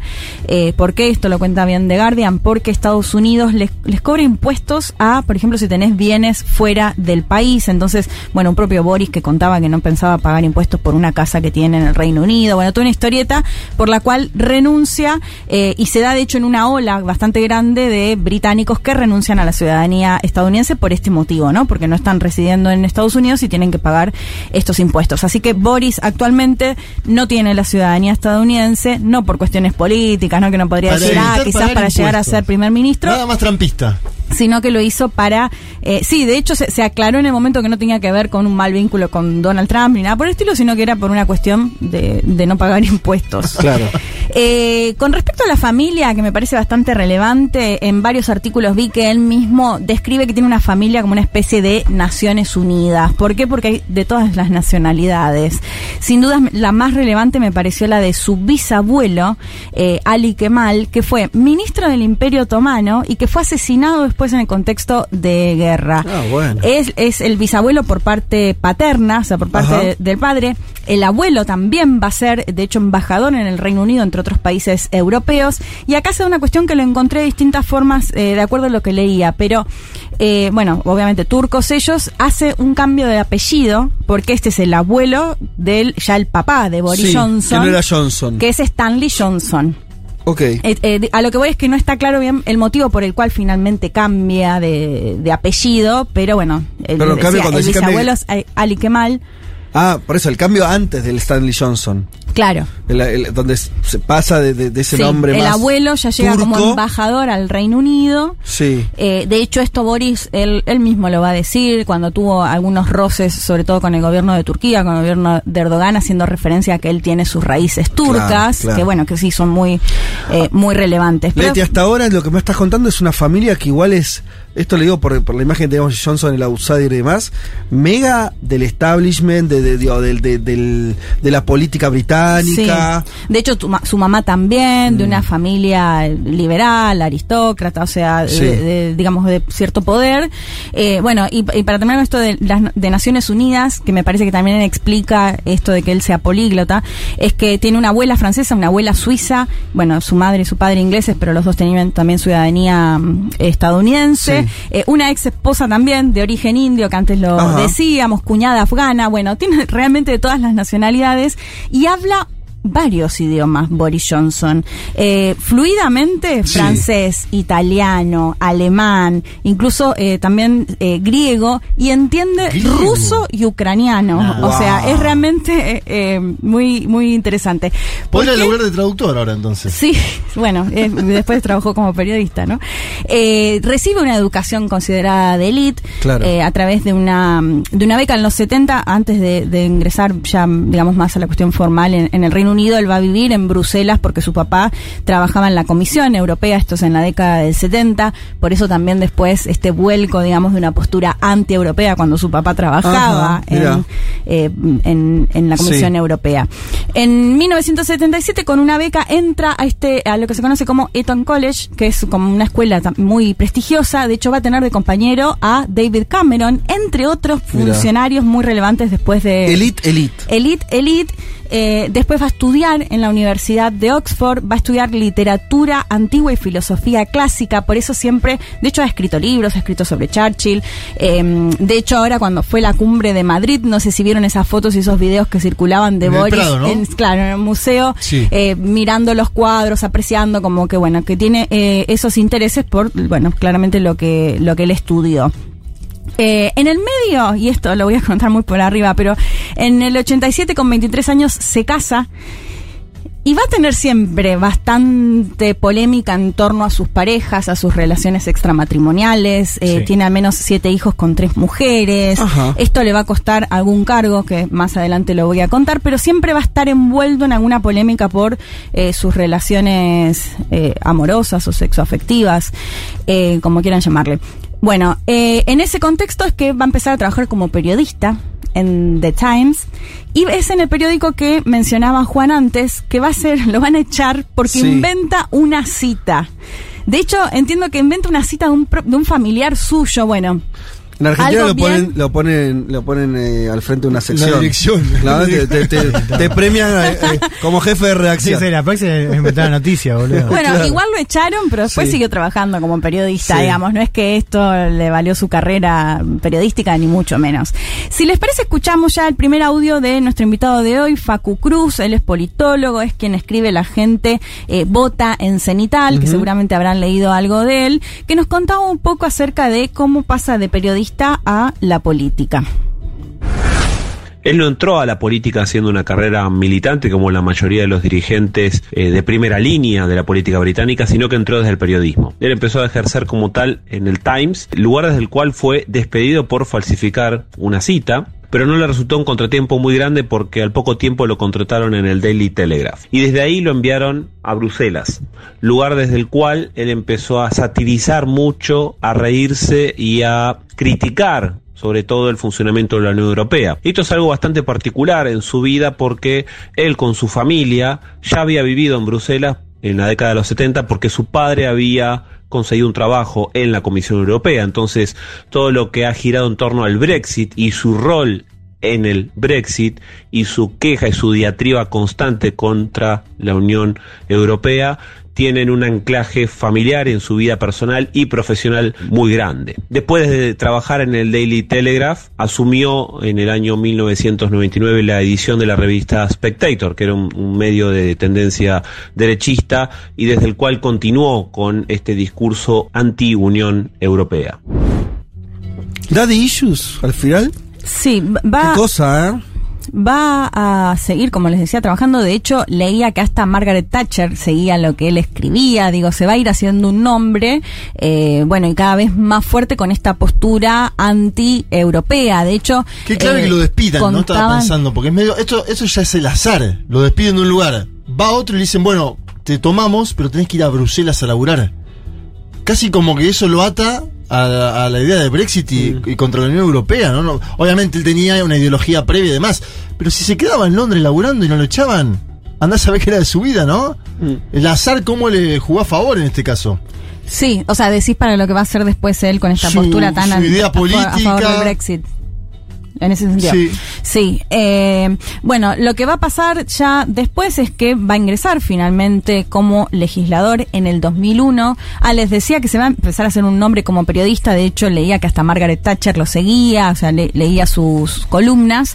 En el 2001 ingresa como, eh, como diputado. Lo va a hacer junto a David Cameron, que va a ser, les decía, compañero tanto de la escuela como de la universidad. O sea, tienen una amistad muy grande. Juan contaba que antes esperaba incluso que quien lo reemplace a Cameron sea Boris, que en este caso igual en, con, respect- con respecto al tema del Brexit, eh, bueno, tiene una, una postura distinta.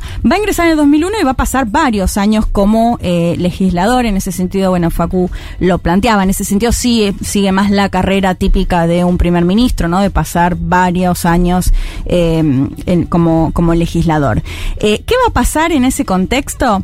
En, en el Reino Unido se da algo bastante particular que se conoce como esto de shadow, shadow cabinet, ¿no? Como un gabinete en, En las las sombras, sombras. Que eh, básicamente se nombra a eh, legisladores como titulares de ciertas carteras. De hecho, entiendo que se reúnen hasta semanalmente.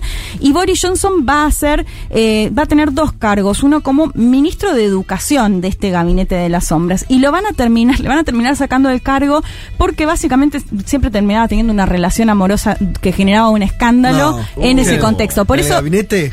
En, en- en el gabinete, ya le había pasado antes como periodista, va a estar muy marcada su vida por estos escándalos que les decía de, bueno, relaciones extramatrimoniales y que en este caso... En el incluso- laburo, además, ¿no? En el Comía en el laburo, claro. Y que le van a generar incluso que, bueno, le saquen este cargo en, la- en las sombras del gabinete o en el gabinete de las sombras, ¿no? Eh, después se va a dar la otra particularidad ya eh, que tiene que ver cuando llega a la alcaldía de Londres Sí. en el 2008 y para esto lo volvemos a escuchar a Facu Cruz porque él nos contaba cuál es la particularidad de que haya llegado alguien del Partido Conservador a la alcaldía de Londres. Lo escuchamos. Cuando David Cameron asume el liderazgo del Partido Conservador en el año 2005 y forma lo que se suele llamar allá el Shadow Cabinet, que es el gabinete de ministros en las sombras que está listo para asumir el gobierno una vez que la oposición se convierte en oficialismo. Boris Johnson fue parte de ese eh, Shadow Cabinet de, de David Cameron. Boris Johnson después continuó su carrera y asumió y ganó la alcaldía de Londres, algo poco usual en la política británica porque en Londres suelen ganar figuras más progresistas y él está ubicado en una posición claramente de derecha y conservadora.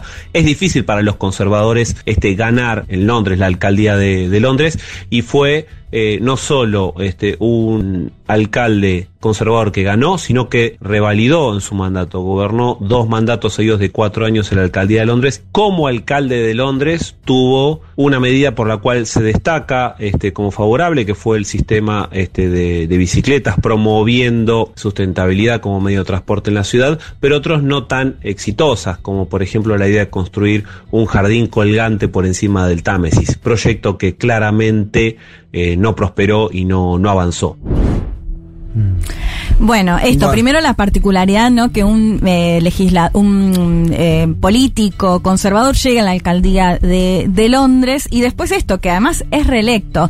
Y con estas particularidades, ¿no? Porque decíamos, un, un político, bueno, muy culto, muy estudiado, políglota y demás, con, eh, bueno, este aspecto siempre tan desalineado. De hecho, me acuerdo cuando lo cargaban mucho que se mimetizaba con Donald Trump, ¿no? En Sí, su aspecto. claro, muy sí, sí. desalineado siempre y con algunas particularidades. De hecho, nos dio ese gran momento que seguramente habrán visto las imágenes esta semana, que siendo alcalde cuando se hacen los Juegos Olímpicos en Londres en el 2012, él se tira una tirolesa y queda colgando. Eh, bueno, nada, es, es como medio un payasesco. De hecho, Sí, sí. The Economist, la tapa de esta semana, cuando, cuando anunció que se renunciaba, ¿no? Pusieron como la caída del payaso con esta imagen de la tirolesa, ¿no? Eh, esta un poco la, la imagen de el todavía Premier eh, británico. Eh, Sí, ya estamos hablando, yo le dije ex, o sea, el futuro ex, porque ya sabes que no está, no va a estar. eh, Pero por ahora sigue. Pero por ahora sí. Esto, perdón, mar- eh, al margen, ¿cuánto dijimos? O sea, hasta que elijan el. Hasta septiembre, si todo más o menos sale como se espera, eh, a Van a ser dos de meses. septiembre, sí. Puede ser Y- octubre también. No, no. Perdón, Leti, eh, No, no. eh, sus funciones no están, no están mermadas, o sea, en No. términos de, de poder, o sea, de capacidad de gobierno, es lo mismo que hasta que deje de serlo. Solamente, Claro. O sea, lo que conocemos es la edición política Uno de él. tendería a creer que el gabinete de transición va a tomar también medidas, o sea, ¿entendés que él no va a tener el, po- el plenipoder, sino que a distribuir Se descarta cualquier jugada para quedarse. Ya, ya está. Sí, ya- sí. Yo creo que lo negoció eso, pero digo, lo- los diversos sectores del- del- de su partido estarán distribuidos en este nuevo gabinete de forma tal que garantice dos meses de transición. Ah, vos decís, si todavía existe la posibilidad de que se quede. De hecho, a mí Eso me fue lo llamó que la pidió en atención. Eso- Eso fue lo que pidió la semana él. Él La dijo, yo entrego el partido, pero Sí, eh, sí. déjenme a cargo. Pero no, yo creo que solo la transición. La cantidad de legisladores esta semana, y no laboristas, sino conservadores, Sí, que lo sí. que quieren es lo que decía Juan, que se vaya ya, de hecho, ni siquiera Claro. que se quede hasta agosto, Ah, bueno, por eso existiría la posibilidad de, que, de acuerdo a cómo sea la dinámica de estos días, que efectivamente igual se, se, se vaya. Claro, por eso decía, mañana hay reunión del Partido Conservador. Ahí se discute si se sigue el procedimiento normal, que son dos meses, o si busca una alternativa. La alternativa es o que Johnson renuncie y quede a cargo de Dominic Raab, que es el número Claro. dos, Mm. o que se haga de manera expeditiva el proceso interno. Bien. Bien, Claro. volvamos, volvamos. Eh, bueno, igual volvemos un poco a lo que ya es más actual Sí. y por lo cual lo conocemos más a Boris Johnson. En el 2015 es electo nuevamente como legislador y desde ahí ya todo lo que había hecho él en su carrera periodística criticando a la Unión Europea, ¿no? Ya tiene una, toma una forma mucho más fuerte. De hecho, él va a hacer una campaña muy fuerte también eh, cuando se, se vota en el referéndum para ver si el Reino Unido sale de la Unión Europea. Se esperaba justamente, como lo decía Juan, que él eh, podía llegar a ser el sucesor de su amigo, de David Cameron. Eh, de hecho, hay ahí como un viaje en el cual él se va del Reino Unido, lo critican y bueno, y, finalmente después quien asume es Teresa May. Eh, pero lo escuchamos a- allá el último audio de Facu Cruz, que él nos contaba esta particularidad de las elecciones, porque él llega, si bien llega, reemplaza a May, eh, de hecho esto es un poco lo que se espera que hagan ahora también el próximo primero, primera ministra, ¿no? Que... que tengan un plazo de recuperar ese apoyo, porque según las encuestas en el momento, si fuesen a elecciones ahora, tienen más posibilidades de ganar los laboristas, ¿no? Pero lo que se espera es que llegue, que el primer ministro, primera ministra que asuma, bueno, tenga un plazo en el cual pueda conseguir más apoyos y después finalmente sí ya validarse con una elección. Eh, lo escuchamos a Facu Cruz que hacía referencia a el apoyo que recibió en su momento Boris Johnson. En términos electorales, Boris Johnson logró en el año 2019 la novena mejor elección en la historia del Partido Conservador desde 1900 hasta la fecha, en términos de cantidad de bancas ganadas. De hecho, Boris Johnson ganó mayor cantidad de bancas que un viejo líder del Partido Conservador como es eh, Winston Churchill. No pudo superar obviamente la alta cantidad de bancas que logró Margaret Thatcher, sobre todo en la década del 80 después de la guerra de Malvinas, que era el apogeo de los conservadores. Pero sí se puede decir que logró el noveno mejor resultado en la historia del partido y que incluso llevó a que el Partido Conservador tuviera el mismo desempeño electoral que había logrado eh, por esa época, en la década del 80. Bueno, popularidad que fue perdiendo, yo diría, sobre todo a partir del Partygate, ¿no? Eh, me parece que ya desde ese momento en el que se conocieron todas las imágenes y demás, se empezó a hablar del, del posible fantasma de la, de, de la renuncia o del pedido de renuncia a Boris Johnson, que finalmente se concretó esta semana, pese a que en todo el momento él decía que no lo iba a hacer, que esto era en contra de él porque estaba llevando adelante cambios muy eh, digo, relevantes. en Estados Unidos terminó con, lo- con el ketchup lleno de. la pared sí. llena de ketchup. Estaba pensando en ese paralelismo que vos le hiciste poco, pero ¿te acordás que eh, en su momento fue muy, muy, muy permanente lo del el Trump eh, británico? Creo que al final se mostró que en un punto algo hay, pero no tanto, ¿no? O, bueno, no sé cómo. ¿Qué balance hacen ustedes, Leti, Juan, de, de eso? De ese paralelismo, digo, lo ves como. eh, me parece que Johnson es mucho más de la política al final. Eh, con por- por lo menos respecto en su biografía, en su. Sí. Tal, tal vez en su forma de salida Y también. como ¿no? alcalde de Londres fue, o sea, tuvo algunas medidas, si querés, progresistas. Es verdad que Trump en su pasado no fue alcalde, pero digamos, también él apoyaba al Partido Demócrata. Pero como político, Johnson tiene un pedigree que, si bien reivindica a Thatcher en, mu- en muchas cosas, eh, no es un político de ultraderecha, no se comportó así. Eh, A eso iba, jamás. sí, sí, No. sí. Eh, no, y con respecto a lo de Trump, sí, en su momento se acuerdan que lo cuestionaban mucho con esto que decíamos antes, que se mime- hasta incluso se mimetizaba físicamente. Exacto. De hecho, en un momento en el que muchos mandatarios europeos lo criticaban fuertemente a Donald Trump, el que se mostraba como más aliado era Boris Johnson. Pero me acuerdo en el momento en el que eh, fue electo Biden, fue uno de los primeros en que salió a, a celebrar y a decir sí, necesitamos que se Ahí vuelva va. la agenda verde. Sí. Toda Sí. una cuestión que decías Sí, como no lo criticaste durante el gobierno de Donald Claro. Trump y lo acompañaste y ahora estás dando un vuelco eh, que para mí ahí fue, digamos, Sí, el bastante tema, relevante. El tema ese verde, cambio. bueno, vos un poco, o, o lo decía Facu en el audio acerca de lo que hizo como alcalde, ¿no? O sea, él fue en ese sentido uno de los primeros líderes eh, en Occidente y pensando en las potencias que empezó a, a pensar y, y llevar como bandera el tema ambiental, digamos. Y ahí sí tienes un punto, si querés, que lo distancia mucho Igual, de Trump. ¿Qué es ser de la política, Fede? Porque vos decís ser de la política. Trump eh, está, está ganando la interna de su partido hace No, años. no, ahora sí, hace Me- 20 años lo- se toda la biografía con Sí, yo no lo sabía, eso era alguien que venía muy del, del, del riñón, Sí, del sistema familia. político. No así Trump, de una familia de empresarios, a eso voy, bien, como no, alguien que entró más por la ventana, en el caso de Trump. El de Johnson, la verdad que es el tipo, podía no haber sido primer ministro, pero su destino era Sí. por lo menos ser No, parlamentario. Su familia, sus estudios también en A eso lugares me donde refería. su- Puede que ahora surgieron siga, primeros ¿no? En ministros. eso, que Y- sea exacto. Pero, diputado. pero sí hay algo de, de cómo, es verdad que con otro tema, que es el tema del, del eurosceptismo, sí hay una cosa de clima que acompañó, bueno, Eh, justo en eso sí, el Brexit claro, y la sí, elección sí. de Trump, que fueron en, en meses de distancia, son parte de lo mismo. Un apunte muy boludo que es que, que entre Biden, bueno, no es, no es tan boludo, pero el- la relación No de Biden y de. Johnson estaba, estaba muy mal, porque uno de los eh, caballitos de batalla de Johnson era desechar el tema del protocolo de Irlanda del Norte. Biden, que por cierto Estados Unidos es garante del acuerdo entre las Irlandas, Biden tiene herencia irlandesa y era un tema de fricción constante de cómo Johnson quería avanzar sobre Irlanda.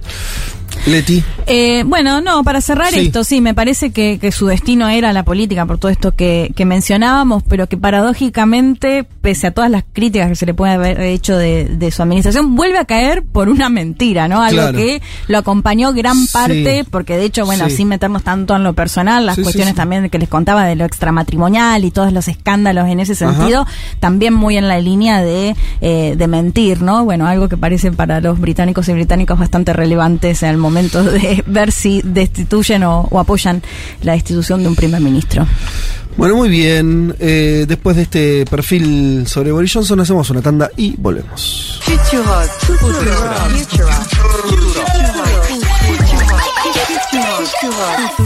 Vázquez, Elman, Martínez, Carg. El capitalismo no es eterno.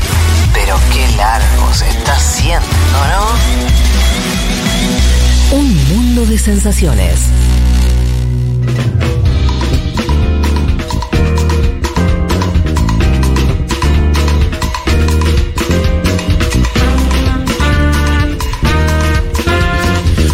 Nos saluda Marcelo Álvarez desde Bariloche, escuchando un mundo desde el Cerro Catedral. Mira usted, una que conozco bien. Qué lugar para tendría estar, ¿eh? una gran envidia Qué bárbaro, eh, qué de estar bárbaro. ahí también. El Aerosilla, de hecho, manda la foto, escuchando en volumen alto. Qué lindo. Para promocionar Futurock en este ambiente hostil al progresismo, termina.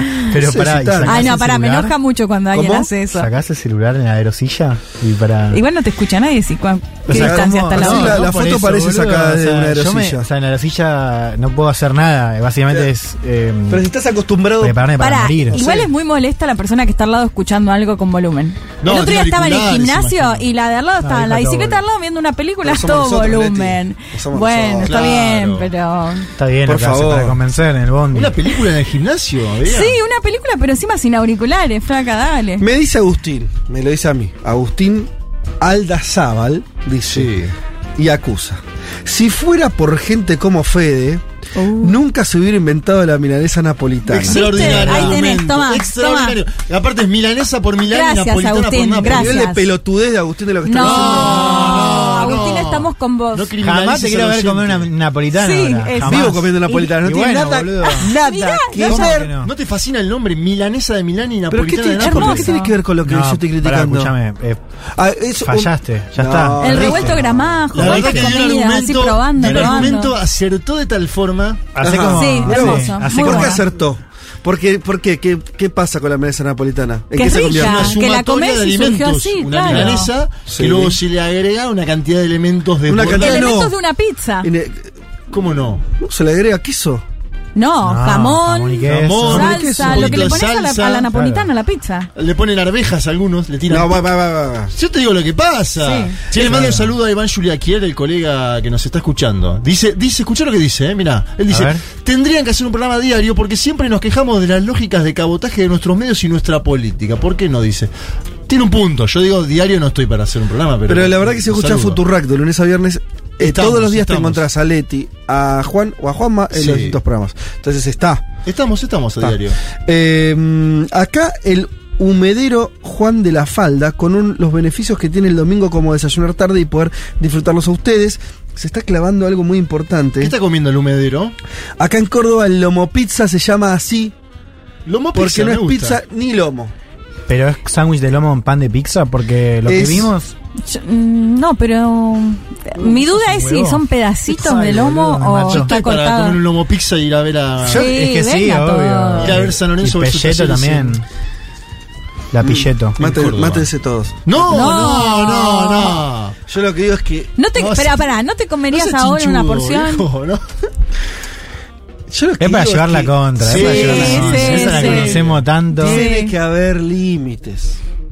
¿Y Para algo pone los límites? Claro. Y la- el sentido ¿Por qué común, tiene que haber un límite? Si son gustos. La sociedad misma. ¿Quién la ANMAT? ¿Quién pone el límite? No, la Bueno, la explicador. exactamente, claro. Existen los límites en todos los sentidos. La Bueno, ANMAT en gastronomía, ¿quién lo Gusto. pondría? En gastronomía. No, la gastronomía sin límites, gustos, chau. Bueno, ah, No, no, igual es verdad. ¿Qué Me- decir? eh, No, dice viejo, dice eh. que ponen límites y me gusta un poco, lo está diciendo, ¿Viste? pero. No, me- me si te me- gusta el me raviol con dulce me de leche, dale al Yo lo raviol que con digo- dulce de leche. Después si se compone me bueno, parece muy mal, Leti, me parece. Mira, es así. Mi visión de la, de la historia. Podemos discutir durante horas si estaría, y está muy bien, si eh, el, lo que hacen en en Bragado. Que es ponerle. Que, es lo, que es ponerle peseto a la pizza, está bien o mal. Sí. Es discutible, por supuesto. Está bien. Por ahí, eh, me somete a ese debate como lo estamos haciendo. Sí. Lo que me parece mal es el argumento de nada está mal ningún límite es bueno. No, No, eso no, no, no, me parece. gastronomía. algún límite hay que Gastronomía. poner, Sí, la- No, estamos hablando de gastronomía, gastronomía. ah, gastronomía porque también hay que a lo que voy es, yo no sé si el límite es el peseto arriba de la pizza o el límite es otro, pero algún Claro. límite hay. Porque si no, bueno, qué. Habrás Claro. caído bajón y te habrás ca- hecho una gran mezcla y ahora te pones en contra No, de ver, no, estas cualquiera, Mira, grandes. yo quiero saldar esto. Yo estoy de acuerdo con lo que decís vos, pero tu criterio de demarcación es bastante excluyente. ¿Cuál fue? Porque vos estás separando, vos decís, no, Algo que las solamente hacen en comidas Bragado. tienen- las comidas O sea, tienen No, que no, no, quedar... no se te- te llegó un testimonio de Tucumán, no Entonces, eh, límites con lomo, sí, no con peseta, pero, pero tu bueno, criterio va. de demarcación es que las comidas tienen que quedar en su forma original, digamos. Ese criterio excluye demasiadas comidas que son bastante buenas. Entonces, yo te pongo eh, el ok en el límite, pero pongámoslo, no sé. Un poco más allá. La fru- por ejemplo, Bueno. por ejemplo, Sí. la fruta no puede Sí. ir en una pizza.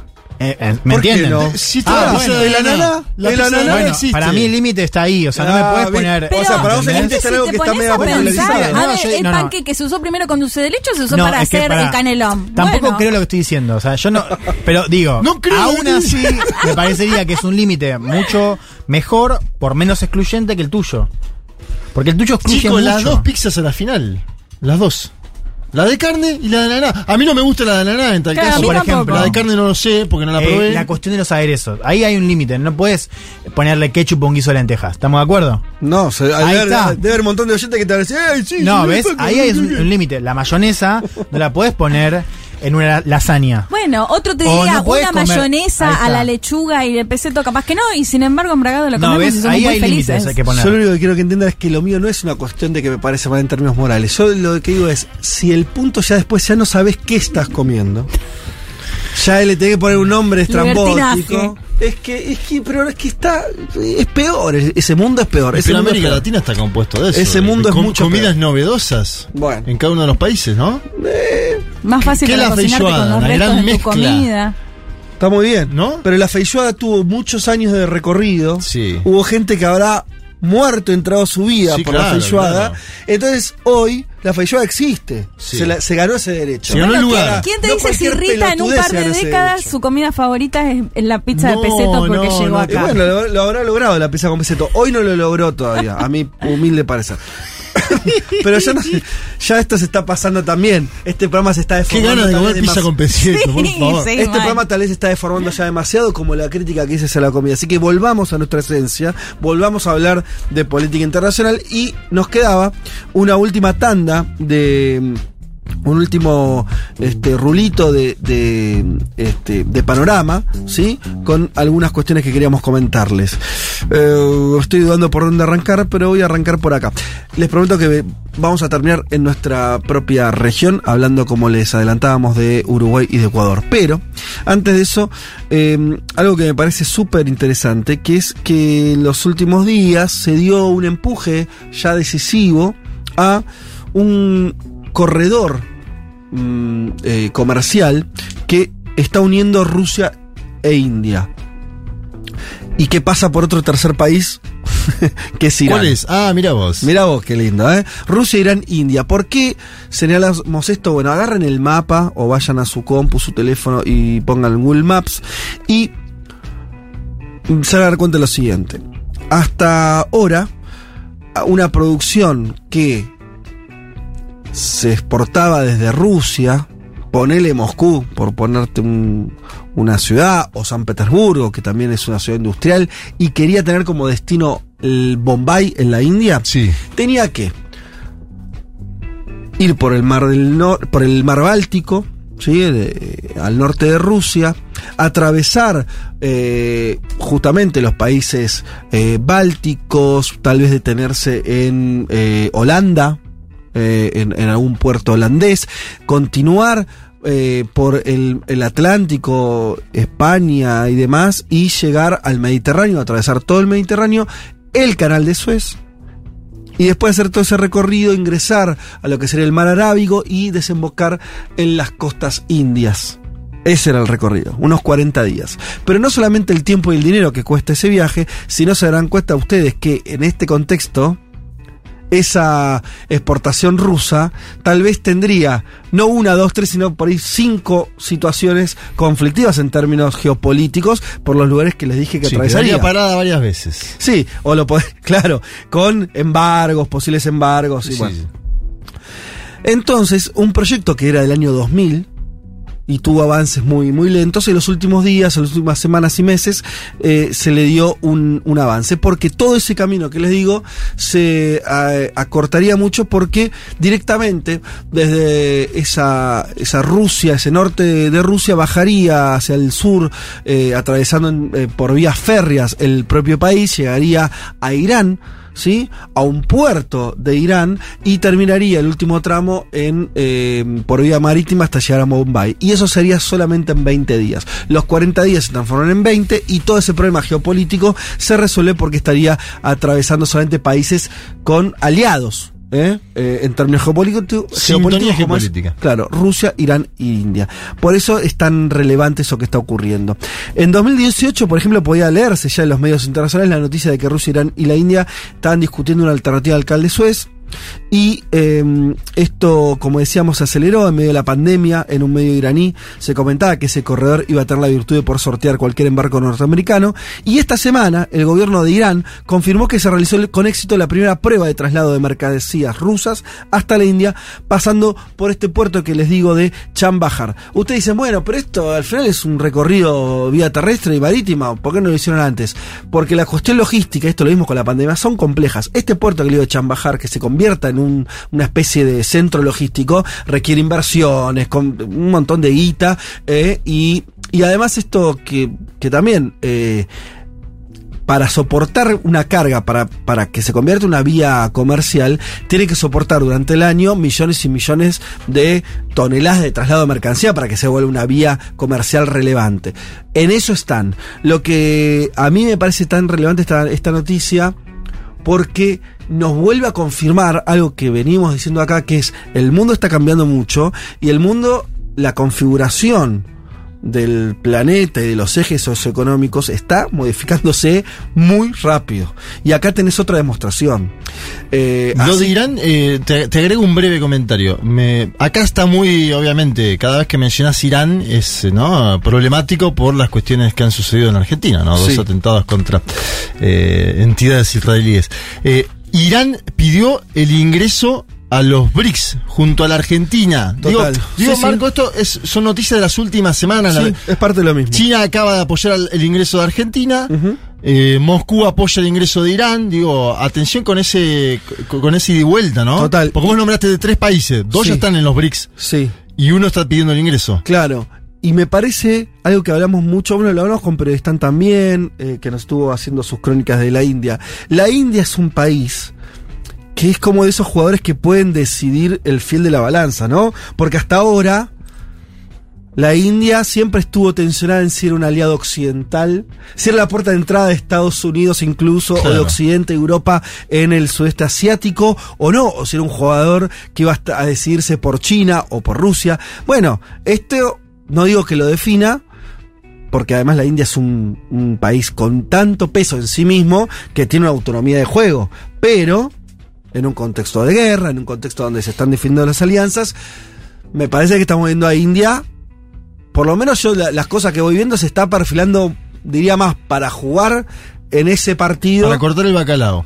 que jugar Sí. con Occidente. Sí, pasa que por ahora India quiere seguir jugando militarmente con Rusia, pero al mismo tiempo no quiere jugar militarmente con, o económicamente tanto como antes con China. Claro. Ahí también hay otro, o- otro, otro, otro partido entre China y La India. pregunta es si es viable. histórica. Digamos, que Si es viable. Si es viable que China, que perdón, que India siga acercándose a la alianza de seguridad que promueve Rusia. eh, no, la que promueve Estados Unidos, Ah. que es la, las del Quad y bueno, lo- Sí. lo, que vimos con AUKUS, eh, y al mismo tiempo mantener su alianza con Rusia, que además Rusia depende cada vez más de China, con lo cual la Sí. pregunta es si es viable esa estrategia. Claro.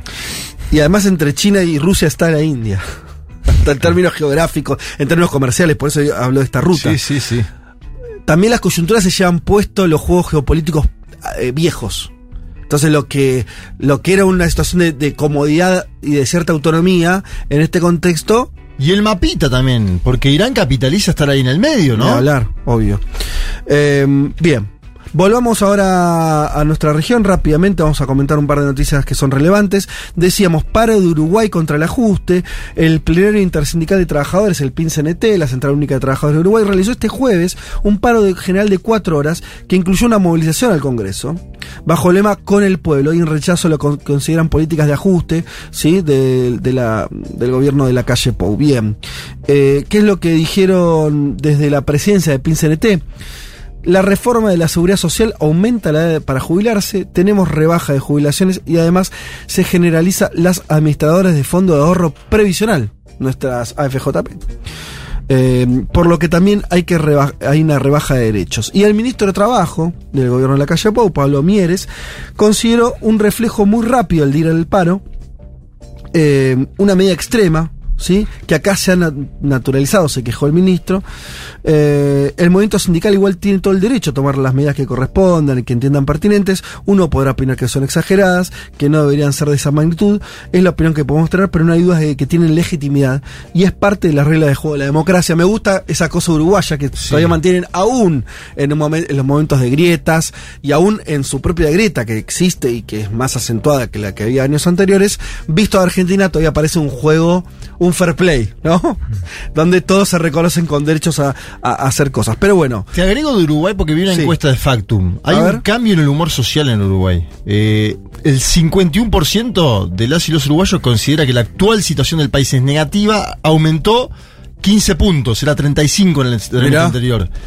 15 puntos aumentó por el precio de los Muy alimentos. en línea con lo que está pasando en todos To- lados. En toda América Latina está subiendo los productos de primera necesidad y eso, primera vez que hay un cambio de humor social en Uruguay y uno de cada cuatro votantes del oficialismo de la coalición multicolor ve la situación del país como mala o muy mala, ¿sí?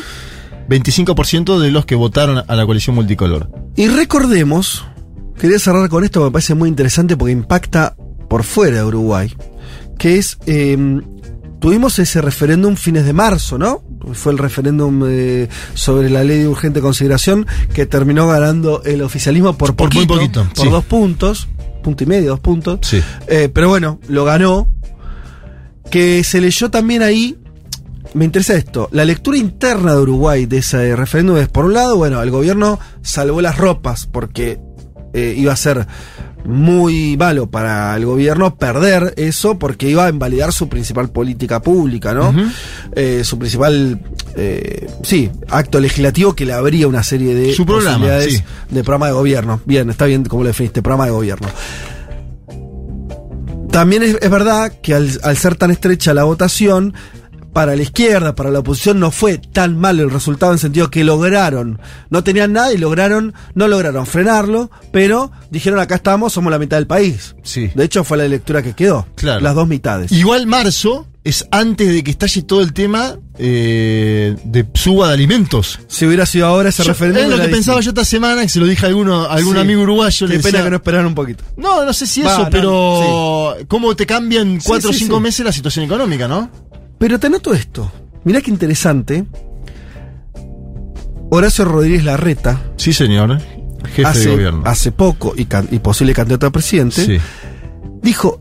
La, la ley de urgente consideración, esta idea de un paquete de medidas de batería, donde me llevo puesto todo y, en, y, en- y con una ley hago mi, mi programa de gobierno y no pregunto más al, al- al Congreso, lo consideró su propio ojo de ruta. Dijo, hay que aprender de esa experiencia, porque en Uruguay tenés, más allá de lo que pueda pasar ahora con todas las tensiones sociales y demás, un gobierno exitoso de derecha, que ahora empiezan a mirar muchos. Y lo tenés a Larreta diciendo eso. Yo, Larreta le dijo así, en Yao Yao, ante empresarios. Dijo, yo quiero hacer lo que está haciendo la calle Pou. Acá no va a haber luna de miel, no voy a esperar, ninguna cosa. eh, voy a hacer una ley eh, ómnibus, Mega donde voy a meter sí. todo lo que yo quiero hacer, que puede ser una reforma laboral, previsional, lo que sea, y nos vimos, y nos vimos. Y el otro que dijo eso, ¿sabes quién fue? Quien ¿Quién? apoyó, en, estando en Uruguay de visita hace no mucho, eh, Lazo. El otro presidente de derecha de la región volvió a decir lo que hizo la calle Pueblo estuvo muy bien. Está bien, después a Lazo se le complicó ahora, ya sabemos, le estuvimos contando todo lo que pasó en Ecuador. Pero mirá qué interesante de qué manera esta cuestión de la de una ley que, que desata ¿no? una, una serie de posibilidades para un gobierno de derecha es visto, por lo menos en términos ideales, por otras referencias de la derecha regional como lo que habría que hacer. Nada, anoto eso como Sí, cuestión. indudablemente es el gobierno, entre comillas, exitoso de la A derecha latinoamericana hoy. Porque yo quiero ver en cinco meses qué No, pasa no, con la no. calle Pou, ¿no?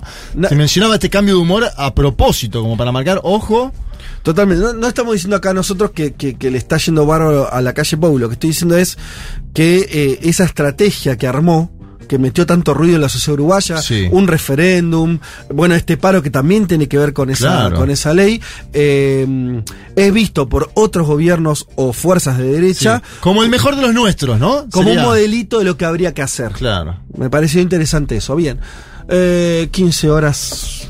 Podemos decir que este programa ha llegado a su fin. ¡Se fue!